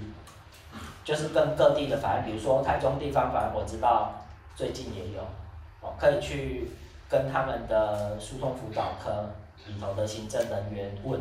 你就直接打电话去了，说我是一个呃准备好要当国民法官的人，了我要来看以后我会怎么样。好，那我我讲一个事情就好，因为我听过几场，嗯，就有那个民众啊，我印象很深的是我上一场我在那个新北地院，一个已经七十几岁的阿伯，他就被挑中，然后去当。那其实我们那个国民法官法有规定，你如果七十岁以上，你可以拒绝，意思说你也可以当啦，啊，但你也可以用七十岁这个理由拒绝啊，他就整整在那边他被选中，而且他整整就在那边坐两天。然后大家一开始在下面听，就觉得阿贝阿贝好像在讲一命还一命嘞，哦这个哦阿贝要诺了啊这个阿贝就有用这个赛这这台老母的哦，这啊诺啊诺哦啊，你知道这个案子审理到最后，帮被告求情的反而是谁？是阿贝，居然是阿贝，阿贝居然就。我不能这样讲了啊，那就是很很棒的阿贝啦，这样我不要再多讲什么。就是阿阿贝后来讲什么？他说，他说他就是经过这一些法官跟他们讲解，哦这些审理，然后也有透过精神科医师，那看过被告，还有被告的家人，哦被害人家属等等，他觉得他可以去理解说，被告处于某一个情状，因为那呃那个案子被告的情状是。呃，他没有像那种长照的问题，但他有照顾母亲的问题。就是说，他知道说跟一个母亲一直相处好几十年的那种劳累或或什么，他就是觉得依他的生活经验，他是可以感知到这件事情。所以，所以整个大家审理完，再开始讨论在评议说要论这个被告什么罪，跟量他什么刑的时候，很多声音几乎就是。无期徒刑啊，哦，让他要死刑，有一点点怜悯，还让他无期。可是这个阿伯他就讲出这一些之后，他就，然后整个其他的国民法官，你就好像又发现一些新的东西了，然后就那个案子，我记得后来判，因为他他们的模拟法庭都会去抓真实的案子来做模拟，那个案子判的比真实的案子还轻，他只有判十几年。然后真实的案件判无期徒刑，对啊，所以我的意思是说，不要对国民法官或对自己那么没信心，就是国民法官的确就是要让让我们的制度设计的，就是要让法官以外的，特别是希望很多元职业的来一起透过他们的眼睛，然后再来看这个案子。真的真的可以去旁听，然后做一些准备，因为有时候我在那边看，我也会觉得，哎，对啊，这要怎么决定啊？你两天三天审理完就要马上评议，然后就要论这个人是什么罪什么刑。我觉得就是多看，就是我们会害怕，是因为我们对这件事情不了解。那如果要为了要更了解，就是去接触，然后去尽可能的做我们目前呃可以做到的事情。然后强制治疗，这个刚刚轩律师有提到的。那我我，我好多话，但我要讲一个事情是，这一样是我们对于处罚、刑罚、限制人家的自由、剥夺剥夺人家的生命，这个都要特别小心。只要是国家有一条法律或一个制度是有可能会牵涉到你的，哪怕只是一根汗毛。啊，哪怕只是把你关一天，这个都要特别小心，有没有违反比例原则的问题，有没有过度侵害？那我跟各位讲台湾的刑罚的一个大方向，这个可能在座，甚至是读法律的人都会很惊讶。哦，我刚刚前面已经很揶揄式的在讲那个以牙还牙，以眼还眼，我们不谈那个。台湾现在的刑法官已经到什么程度了？特别是近五年的最高法院的判决，按照我每天起床看判决书的经验，最高法院有一个新的方向。他说：“他说，当你法院哦要判一个人什么刑罚刑度的时候，你要考量到这个人有没有跟被害人修复，他有没有为他所造成的这个损害去尽他的努力去做。”那就算最后没有达成修复的成果，他中间的这个努力，你有没有一并把它考量进去？他在考虑量刑刑法的时候，他把那个范围慢慢的扩张到那里。还有另外一个蛮特殊的扩张，是他说，被告他还有一双还未成年的儿女，被告是家庭的经济支柱。那请问你台湾呃，你台湾的法院对他科处一个死刑吧，或者是科处一个无期徒刑，把他一直关在里面，你处罚到的不只是他，你还有周边的这些人，他已经考，就像一滴水滴下去，不是看那一个滴的那个痕迹了，它还有旁边的涟漪。我们台湾已经透过好几个最高法院的判决，在讨论这件事情。而且我刚刚讲的这个，除了影响被告以外的身边的人，这个在北中南已经有四十几个案件，法院的判决书明确的指出说，以后在判这类案子，你都要考量到这件事。所以你会发现到我们的刑法已经不是越来越严刑峻法，还有摩拉比式的，而是说他慢慢的觉得好像对刑法有一点点质疑的哦。他想要把这件事情考量得更广、更宽，那我觉得这是好事，就是代表说我们在这件事情愿意再多想一下下。啊，我不知道会是不是被那个我们与恶的距离影响的，就是我们与恶的距离，我们都会看得出来说，那个主角的妈妈说，谁要花二十几年花养一个杀人犯，就是在指说这个被告外身边也会受到影响的人。然后我们的法律判决书居然愿意透过这个文字判决书的方式把这件事情让大家更清楚。我觉得这这是一个刑法的大方向的一个转变啊，提供给大家思考。想太多了。那现场的来宾还有没有要再提问？非常的踊跃，那就一起来哈。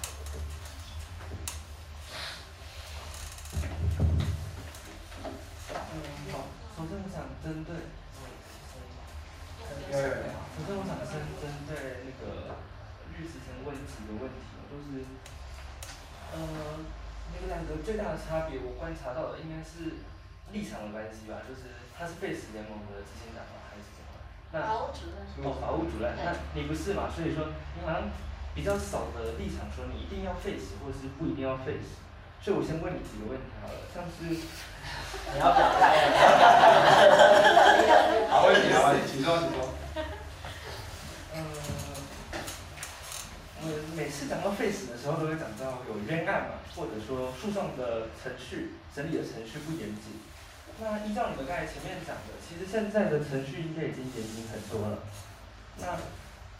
呃，又或者说再引用到刚才的法务主任他讲的。如果说，呃，有错误的地方出现的话，我们就把错误的部分，我们不是把错误的部分拿掉，而是去了解错误的原因。但是我们了解完错误的原因之后，错误的部分我们要把它拿掉吗？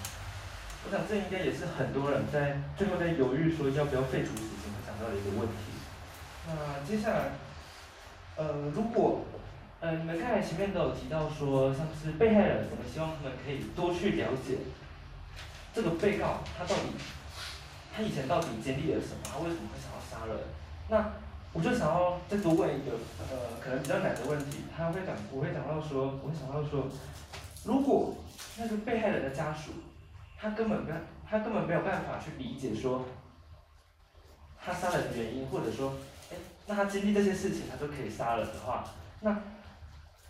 我们要不要判他死刑呢？那？如果有这种状态存在的话，那我们还有废除死刑的必要存必要吗？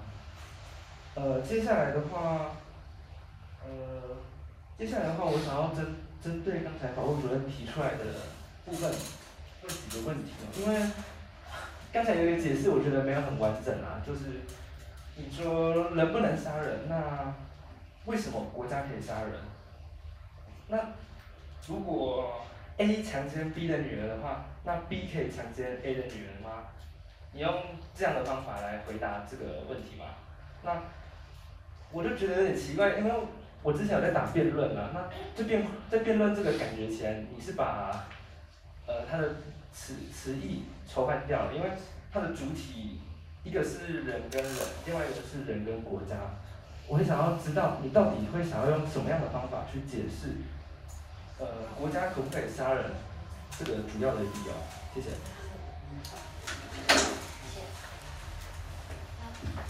我我们我们一起收集啊，好，收集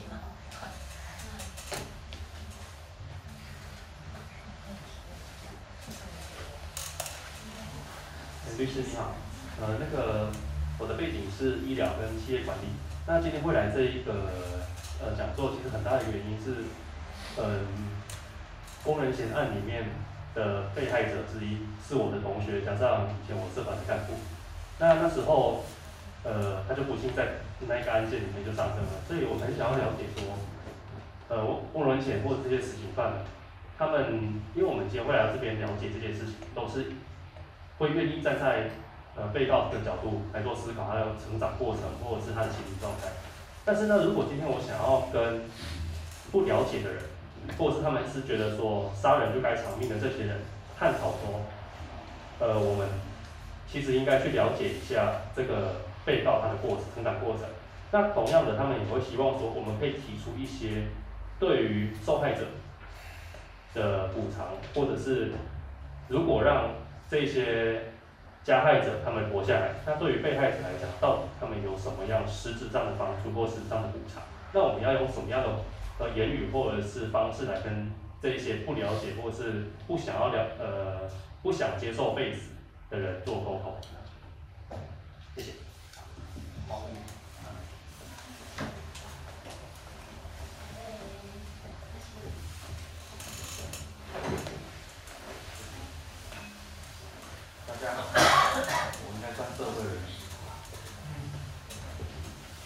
那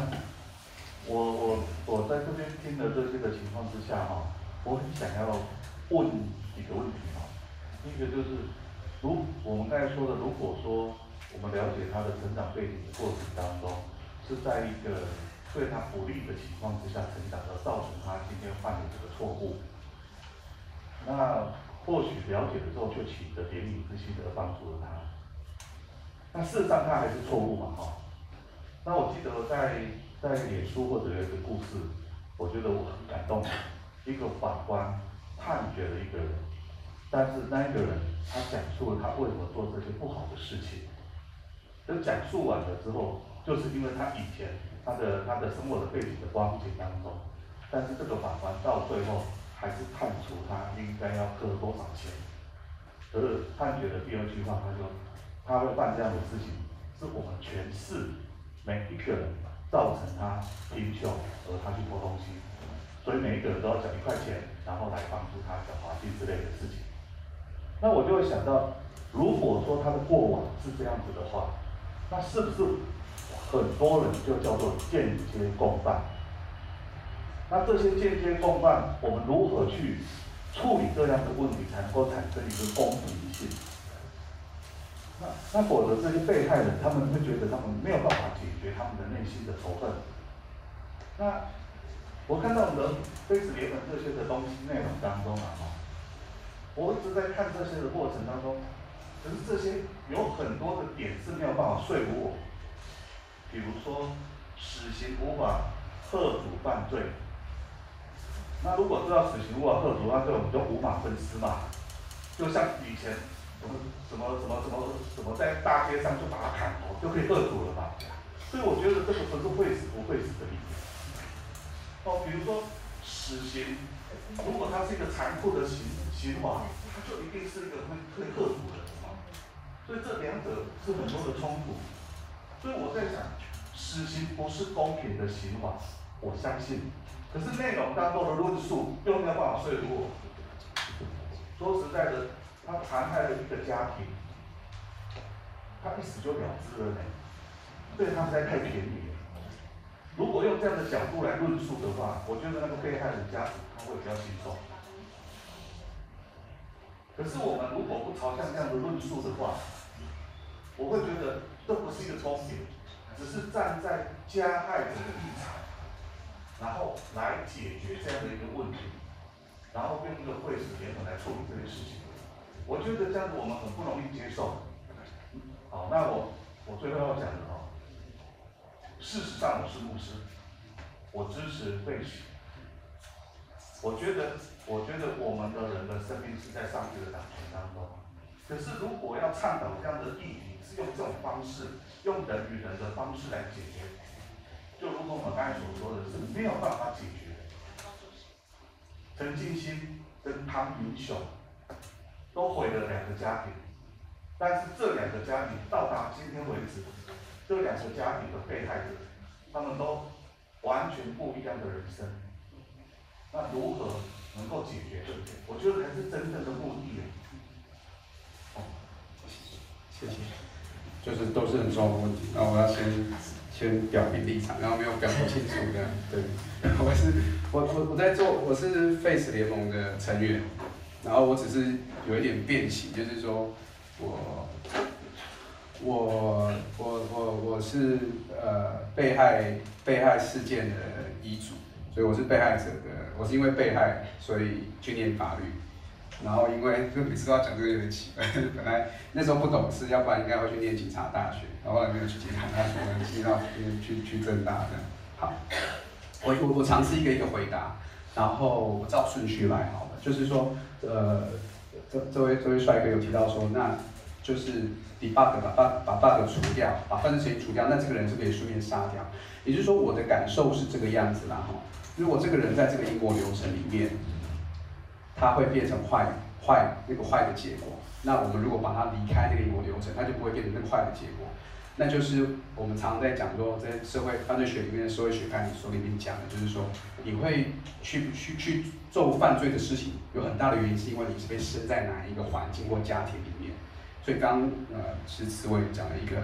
呃有点相关性，它其实在高风险环境里面。它会变得好是一个比较特殊的状况，它会变得不好，可能是一个比例比较高的状况。所以，当我们发现一个人到最后会不会进入监狱或者是进入死刑的道路，纯粹来自于这个你你被出生在哪个环境，那我们其实我们要知道说，好像人的这个理性跟自主决定这件事情是相当程度被限制的。那为什么呃一开始古典犯罪学会呃古典的刑法古典犯罪学会出来？因为他是认为说人是有理性的。人可以自由的做决定，他在可以自由的做决定的时候，他还要举了一个伤害法益的行为，法律上利益或者其他人的权利的行为的时候，他因此要付出代价。这样的一个假设，在我们观察社会状况之后，发现他某个程度上要被打问号。所以，当我们知道说我们要剥夺一个最重要，我们的人的群体里面最重要一件事情就是人的生命这件事情的时候，那我们就一定要打一个问号，就怀疑这件事情。所以应该是有没有其他的可能去可以来继续做调整？然后我想，呃，回到那个翁仁贤的那个案子里面，就是说，呃，我们看到被害，呃，我常常喜欢举这个例子，呃，小小灯泡的事件，然后我刚发生的时候我回家，然后我太太刚好怀孕，那当然怀孕的时候很多人都荷尔蒙在，所以会有很多反应嘛。她就是光看到新闻，她就不能自己。她也不是第一次看到这个杀人事件的新闻，可是她是很强烈的哭。那我们可以看到，在内湖的街上，全部都是花娃娃。那我有一个画面，我完全没有办法控制的，就是说，上面路边有一罐养乐多，而且养乐多被插了吸管。台湾人是一个很特别的、特别的一个一个社会，就是说，为什么会插吸管？因为大家看到这个新闻的时候都没有办法接受，大家是很激动的，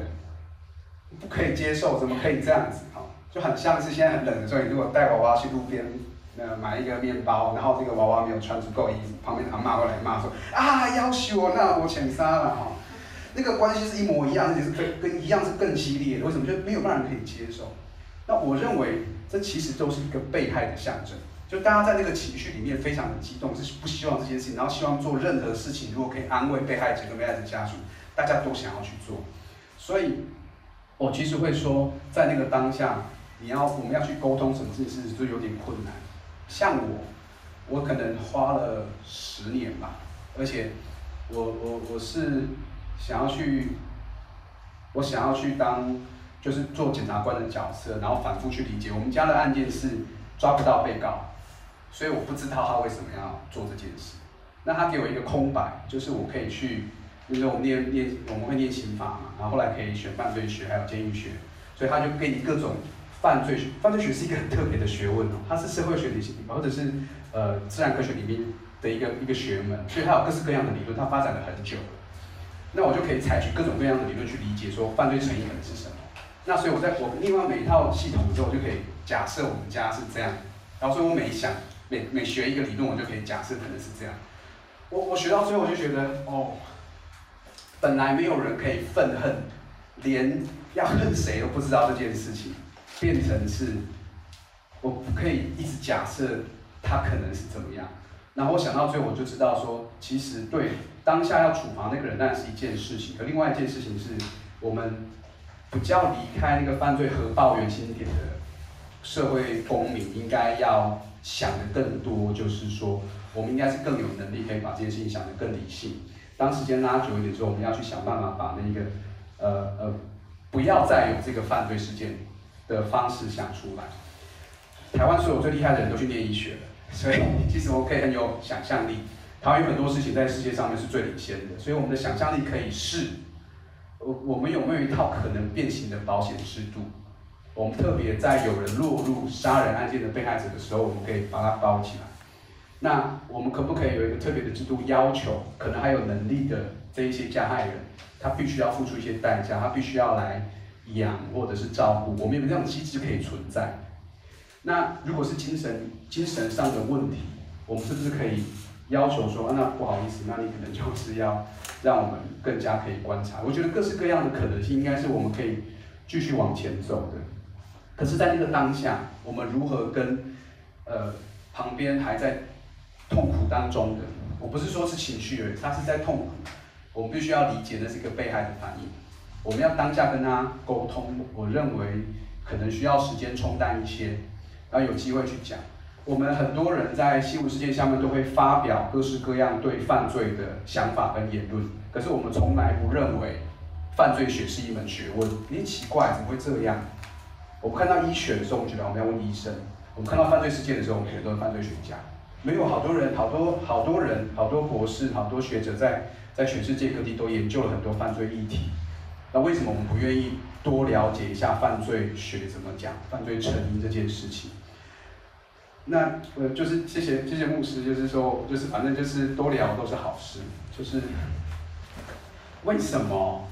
不把严刑峻法当成一个好的发展方向去遏制犯罪呢？犯罪学其实早就回答啦，这很早的问题，就是犯罪行为人在犯罪时不觉得他会被抓到，这是一个很大的一个可能性。另外一个是，他根本就没有在用大脑想事情。Alright，所以你说你就很合理的去理解，说为什么犯罪行为人会犯罪，你可以一个你可以用各种各式样的犯罪学理论去解释它，你会发现说，其实有。呃，所谓人有理性，人可以自由自在的决定什么是该做，什么是不该做，这是一个在实验室里面的一个假说，实际上的社会并不是如此。那因此，我们在这个什么都有的社会当中，应该如何引导大家尽量避免往要堕堕落那个方向去发展，这是很重要的。我其实很喜欢用呃神学，可是很多人反对我这样讲，也 是说。到底需不需要死刑存在？就是我们有那个那一把剑存在宪法里面，要去杀掉恶魔。好，就是其实有一些呃宪法学者跟刑法学者老师在讨论这个议题的时候，他们有一种说法，他们不排除撒旦的存在，所以他要留下那个最后的武器，所以他希望说死刑不要完全被认为违宪。可是我事实上我是呃反对这样的说法。呃，当然他论述很多，可是我简单的讲，就是说，如果你去看医院的可能三楼或四楼那个产房，娃娃生出来嘛，然后就摆在那边，然后大家都很可爱。你去看哪一个人是撒旦？没有嘛？那你去问神学里面撒旦是怎么变成？他以前好像也是大天使嘛，也是很重要的天使。也就是说，其实如果我们本来都是有一个很纯洁的可能性。那他为什么会堕落？为什么一再堕落？好，为什么会一再堕落？做错决定？那你应该要把那个堕落的因子去除掉。一旦去除的时候，我们才有机会可以防止未来犯罪再发生。那现在已经发生的犯罪，当然我们要把那个危险的人控制住。我们要确保他能够慢慢好，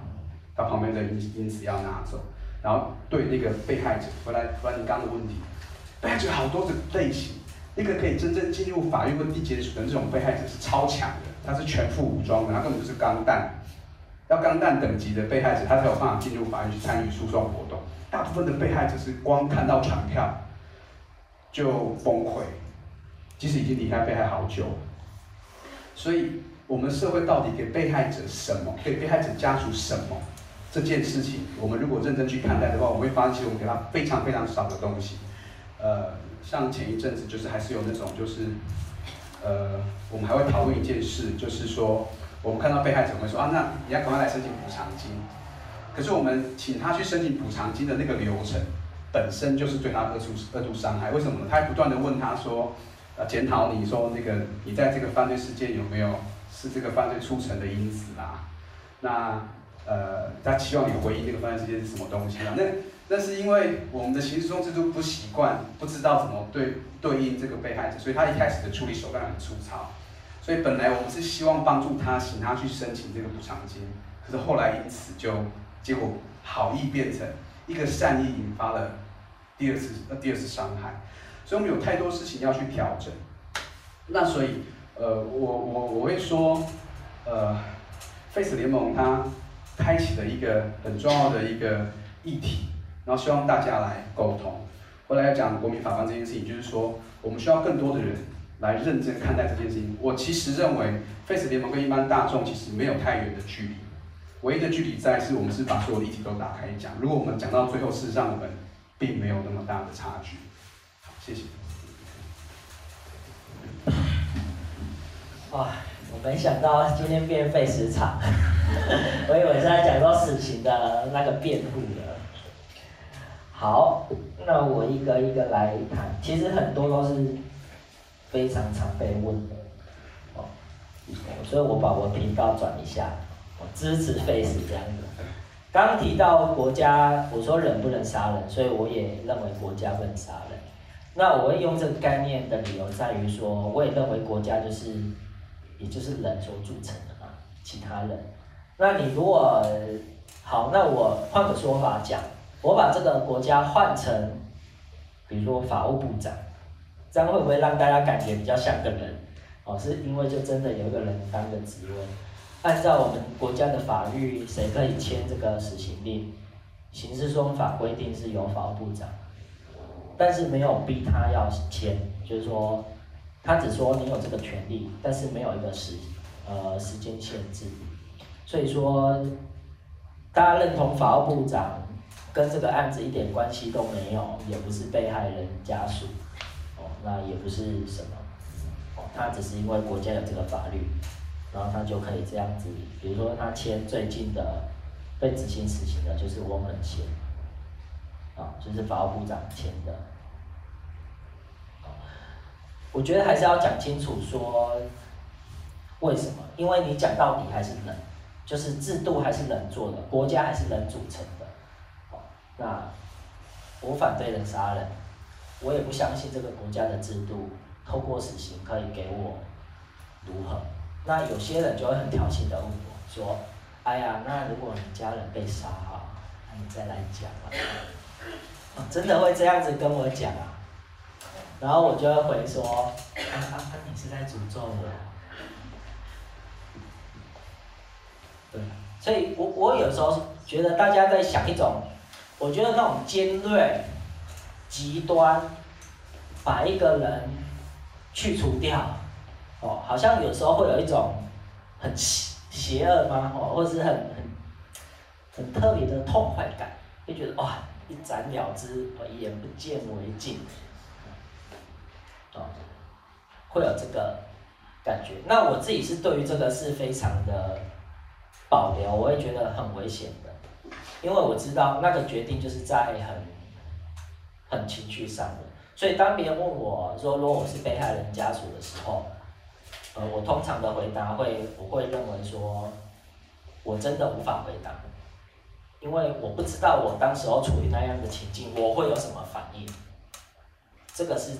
真的很困难的。而且我也不认为说，为什么废不废除死刑这一题一定要被害人家属给答案。我觉得这太苛求了。就是说，你让一个事件刚发生，或者是他真的有这样的经历的被害人家属，你一直拿着麦克风问他说：“你现在的感受如何？”那你支持他判死吗？你也求处死刑吗？我觉得这一切的一切都太残忍了。废死联盟，我们经常被问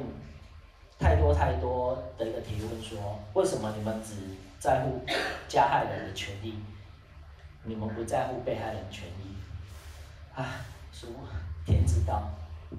我们做了多少被害人保护的研究。一样，在二零一五年，我们有出版了一本叫《隐形的呐喊》。哦，我们收集了十个台湾本土的被害人的。案例，我们一个一个去做访谈。那当然不是问他支持或反对死刑，并不是这个，而是问他说：既然我们关心被害人的权益，认为应该要注重这一块，那第一个先要问的是说：那被害人需要什么？这一题应该是要先被理清，才知道说接下来要做什么，不管是法律面或政策。那后来我们发现，经过这些深度访谈。了解之后，有些人的确，他第一时间就是真的要面对他家里的经济支柱就不见了，他就是需要金钱上、物理上的帮忙，这真的是很很实际的问题。那有些人的家里家庭状况可能算小康，他可能比较不需要呃金钱上的，可是他还需要继续往未来走下去。他那时候所呐喊的比较多的是谈心理的，他需要智商，他需要社工陪伴他等等。所以从这边可以发现，被害人的样貌其实是五花八门的。所以我一直认为，把被害人跟死刑的处罚这体连在一块，是非常的不公平的，对于被害人家属而言。各位知道吗？这个不公平，不公平到什么样的极致？在美国有好几个废死联盟团体，它不像台湾只有一个，啊，或者是台湾有其他的废死联盟，可能有，我不知道啦。但我们知道，就是 这个台湾废除死刑推动联盟。但美国的状况是，他们有很多废死联盟的团体的组成，NGO 组成的成员都是被害者家属。他们很简单的一个需求在说，他们认为。被告的确处死刑了，但是国家就只送这个死刑这个礼物给他了。就像轩律师经常是让举了个譬如说，哎，国家好像给你一个礼物，礼物盒，那是死刑，可是你打开来看，空无一物，就是这样的感觉。所以促使他们那样的一个背景之下，呃，有许多的。由被害者的团体而组成的废死联盟，他们希望国家不要再拿这个东西来糊弄他们了，他们要更实质上的这些权益、权益上的援助。那台湾有没有，或者是至少我们拉回来一点，台湾有没有比较是关注被害、犯罪被害人权益的团体？的确是有，呃，算是半官方的犯保协会。那不过。市面上还是有很多声音认为说，可能还是有一些没有做主的地方，所以我自己是非常期待台湾应该要自己一脉的好的被害者的运动起来，就是说我们真的关注被啊犯罪被害人的权利，那把这件事情透过法律也好、制度也好，把它更完善，而不是就是好像随便丢个死刑给他。哦，就认为说啊，给你一个交代了，哦，或者是说用钱，金钱上的，金钱上的就是刚刚轩律师讲的那些副作用。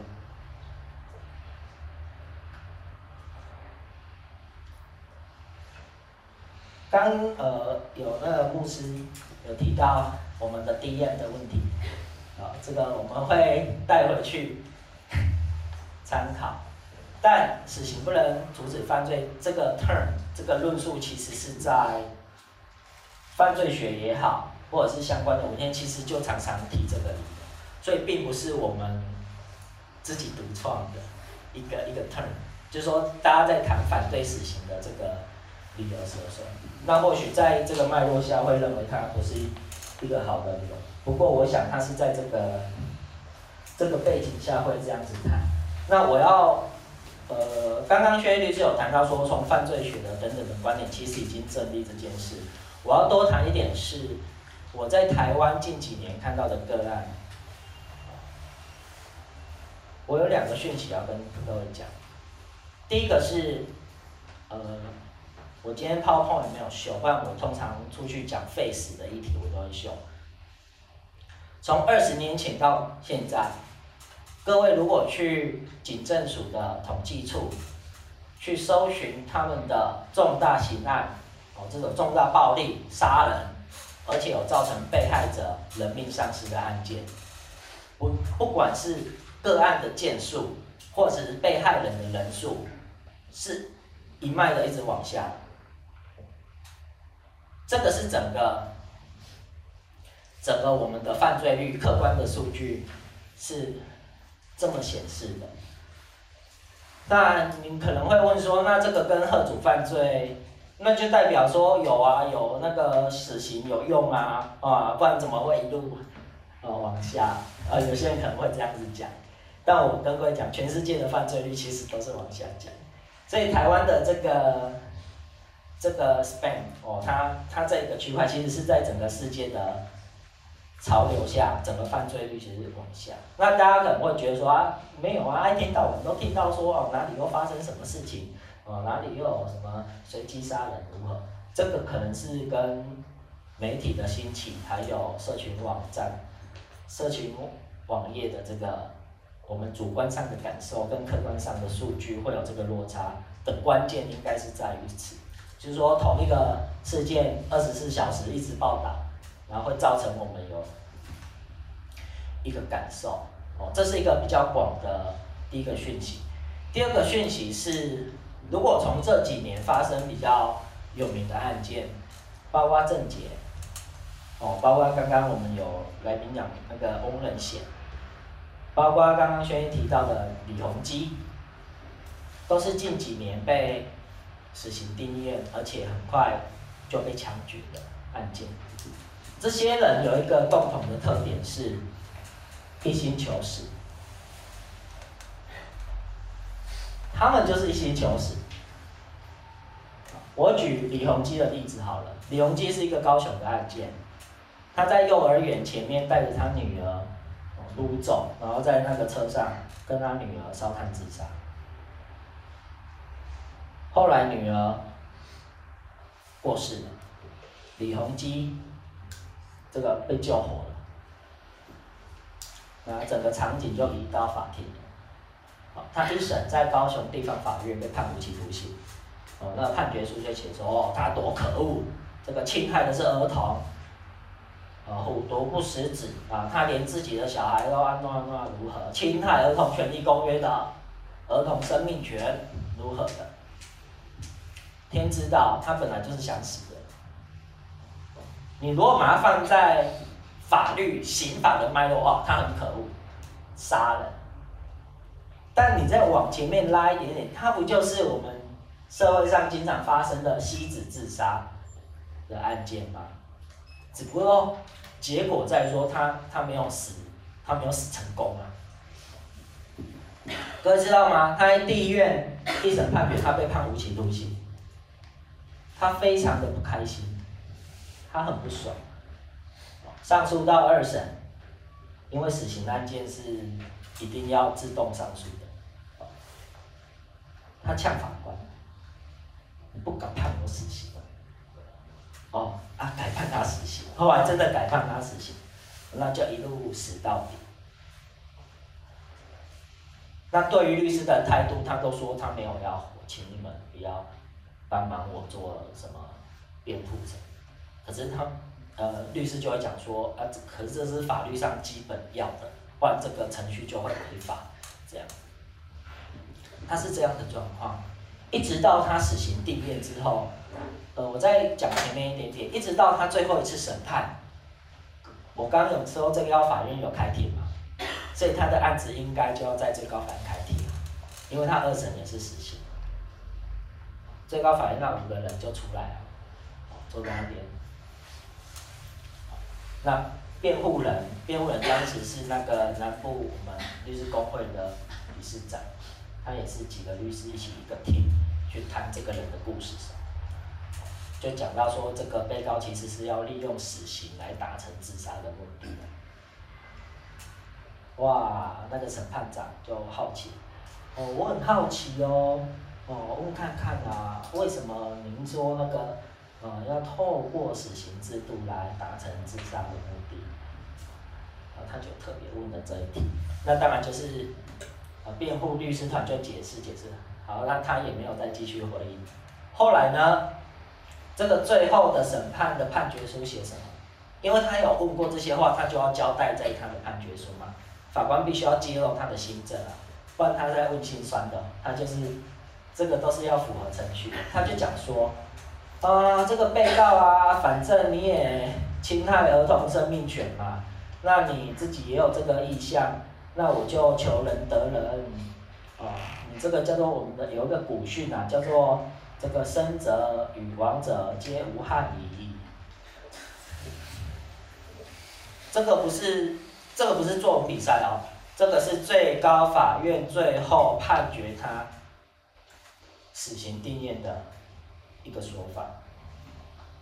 那他定谳之后，他都不跟任何律师，原的原来的律师他也断了联络，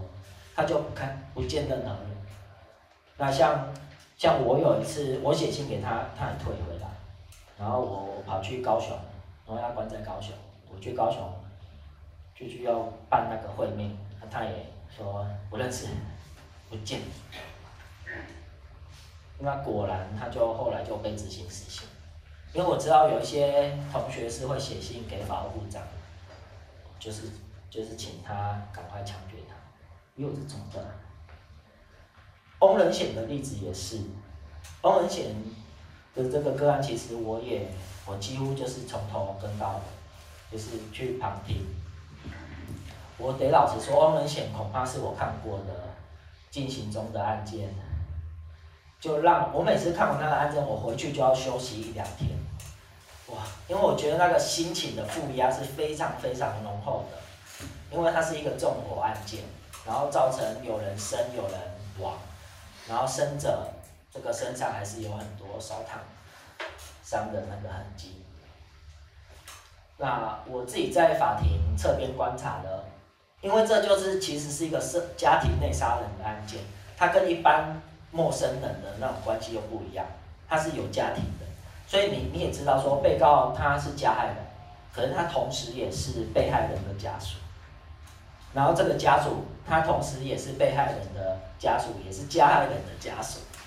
所以你要怎么讲呢？因为他们就是有很多错综复杂的关系。那据我侧边这样观察。我也知道说，其实每个人每个家属对于被告的看法也都不太一样。那那个不太一样，我就不细讲。不过我在当庭上就看到，这位被告就是显显露出他非常，你知道吗？我从来没有看过一个被告居然会当庭呛法官，就就法官在问他话嘛，他会说法官。你读读书再来问我啦，问这个问题，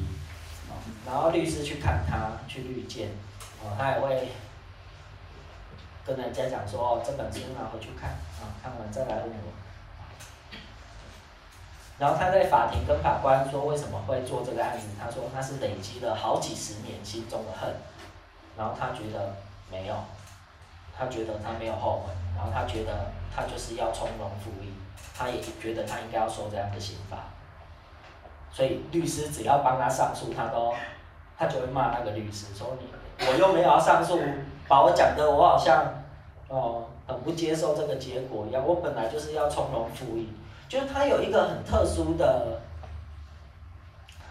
一个一个态度，他不知道是那种文学作品看很多，然后很会吟诗什么的，哦，他就常常会用这这个。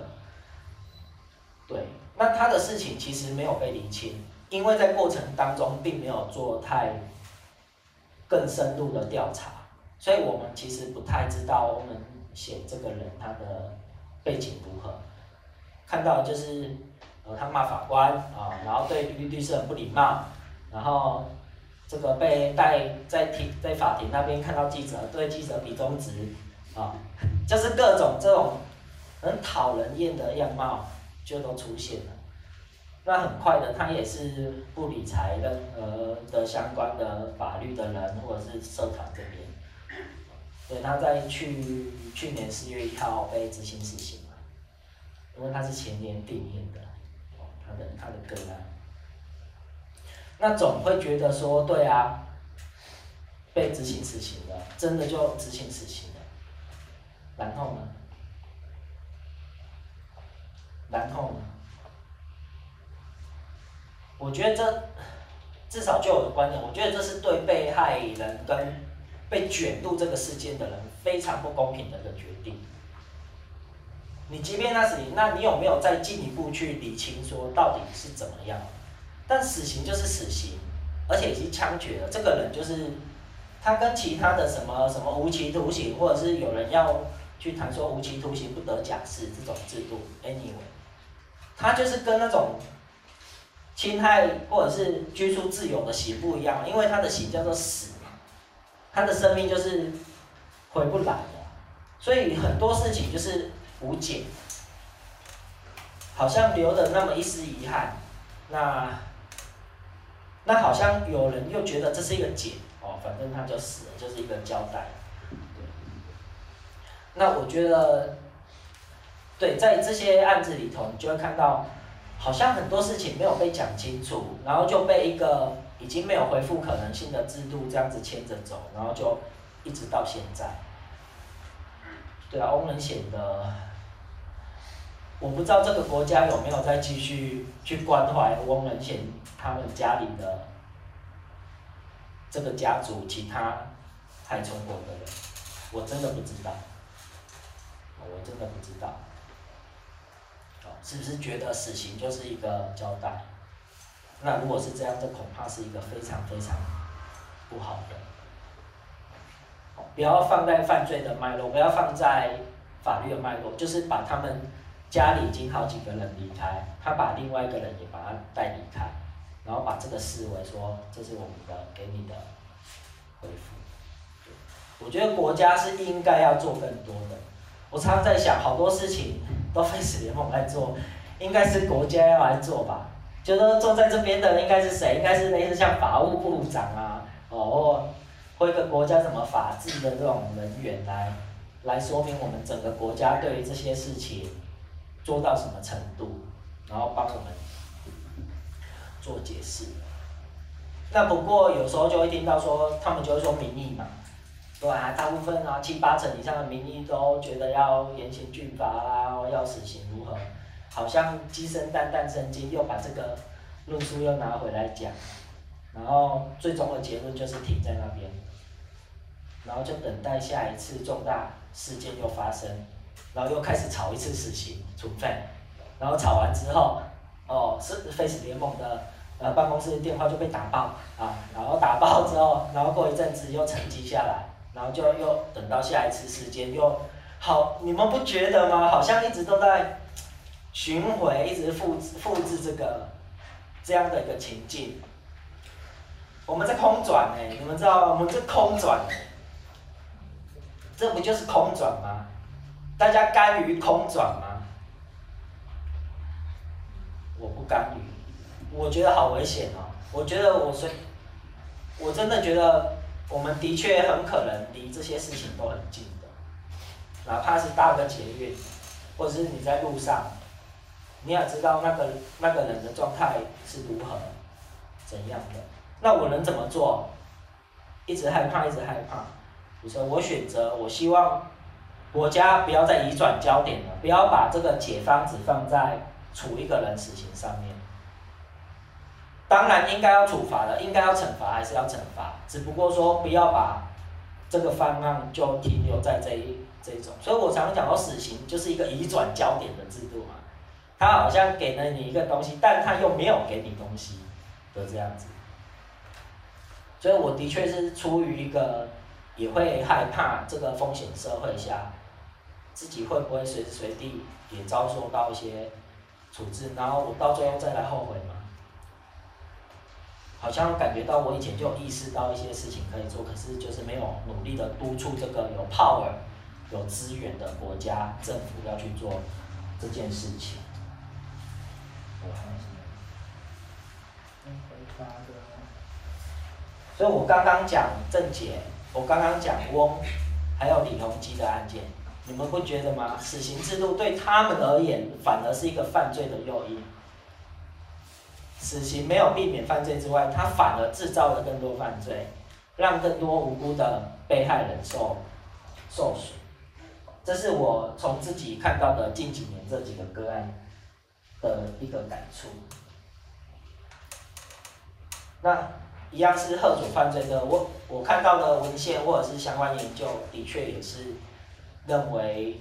不是用严刑峻法来贺主犯罪，而是用见警率。或者是安全网的方式，是这样的，呃，主要是这样的一个方向。刚刚我有提到一本书，就是《隐形的呐喊》，谈被害人。那那本书在一楼楼下，我们司改会的柜子有人买，所以，我真的我觉得大家就当捐款也好，我觉得真的你有很很有那个心去想要去了解被害人在想些什么，我觉得这就是。一个动作就是一步，可以试着去，能尝试看看。对，好，我好像又讲太多了。好，我先讲到这边，谢谢。非常谢谢轩逸律师跟石文主任的分享，就是也也花费了大家的宝贵时间。那我我做一个小小的结论啊，就是。其实我本身是律师，但是已经司法部的行政人员就没有在执业。那因为这一次主持的关系，我有把这本书看了。然后我看的先的是说，我觉得有在办案的律师应该要人人有人手有这本书，因为有很多律师本身没有考虑到的那些盲点。比如说，我看十位主任的文章，我才发现原来。要判被告死刑的时候，要考虑的点很多，包括被告的家属，就是甚至他的未成年子女的影响，这其实也是很重要的。然后，这是我以前在职业，或甚至我现在是法国的行政律师没有考虑到的事情，我很讶异，我竟然没有想到这些事。再就是说，看到那个薛毅律师的文章的时候，我才想着说，假如我是死刑案件的告诉代理人。我有没有可能花费那么多的时间去陪伴被害人？好像很难。所以薛律师说，这是告诉代理人的困难，因为这个很像不是律师所能达成的任务，甚至要仰赖咨商师或心理师或是公司来陪伴被害家属，来好好的走完。就是整个案子结束了，真的是好像是一场电影或戏已经散场了。那给被害人最后的礼物是什么？真的是打开来会是空虚的。他的人生还有很漫长的路，很漫长的时间要过。所以我是觉得说，我有被说服，因为我本身没有说要支持废死或支持这件事情，我现在都都还没有一个决定。因为以前当职业律师的时候，有可能是被告的律的辩护人，也有可能是。担任被害人的告诉代理人，我们的身份有时候会变换，所以有时候会会分裂，很分裂。所以我们可能因为职业的关系，啊，因为要接案接，所以自己没有一定的立场。但是我后来有被说服，看到这本书有被说服，就说能给被害人，也就是被告执行了死刑之后，他后来过过的是一个很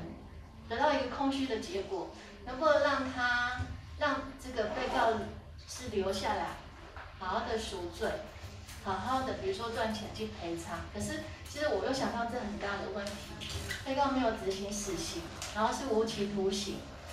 他怎么能够去赚钱、工作赚钱来赔偿？这个又很很多的制度需要去配合跟修改，所以这本书可以让我想到很多的事，是我以前。虽然我是已经已经考上证照，有这个专业证照，然后又没有办过这死刑的案件，所以也没有考虑到这些问题。那一般人对这些议题有很多的，也也有可能有盲点，所以我是鼓励大家多多的去，就多花点时间去看这本书，或将来陆续有一些询问的场次交流，有兴趣还可以再继续参加，因为今天时间不够了哈。然后希望大家能够多一点就是想法，然后虽然我们都是小小的螺丝钉，可是我们希望我们的社会不要是空转的，同样的事情不断发生，然后我们不会觉得累，因为问题都没有获得解决，所以我我希望大家就是走过一句话，再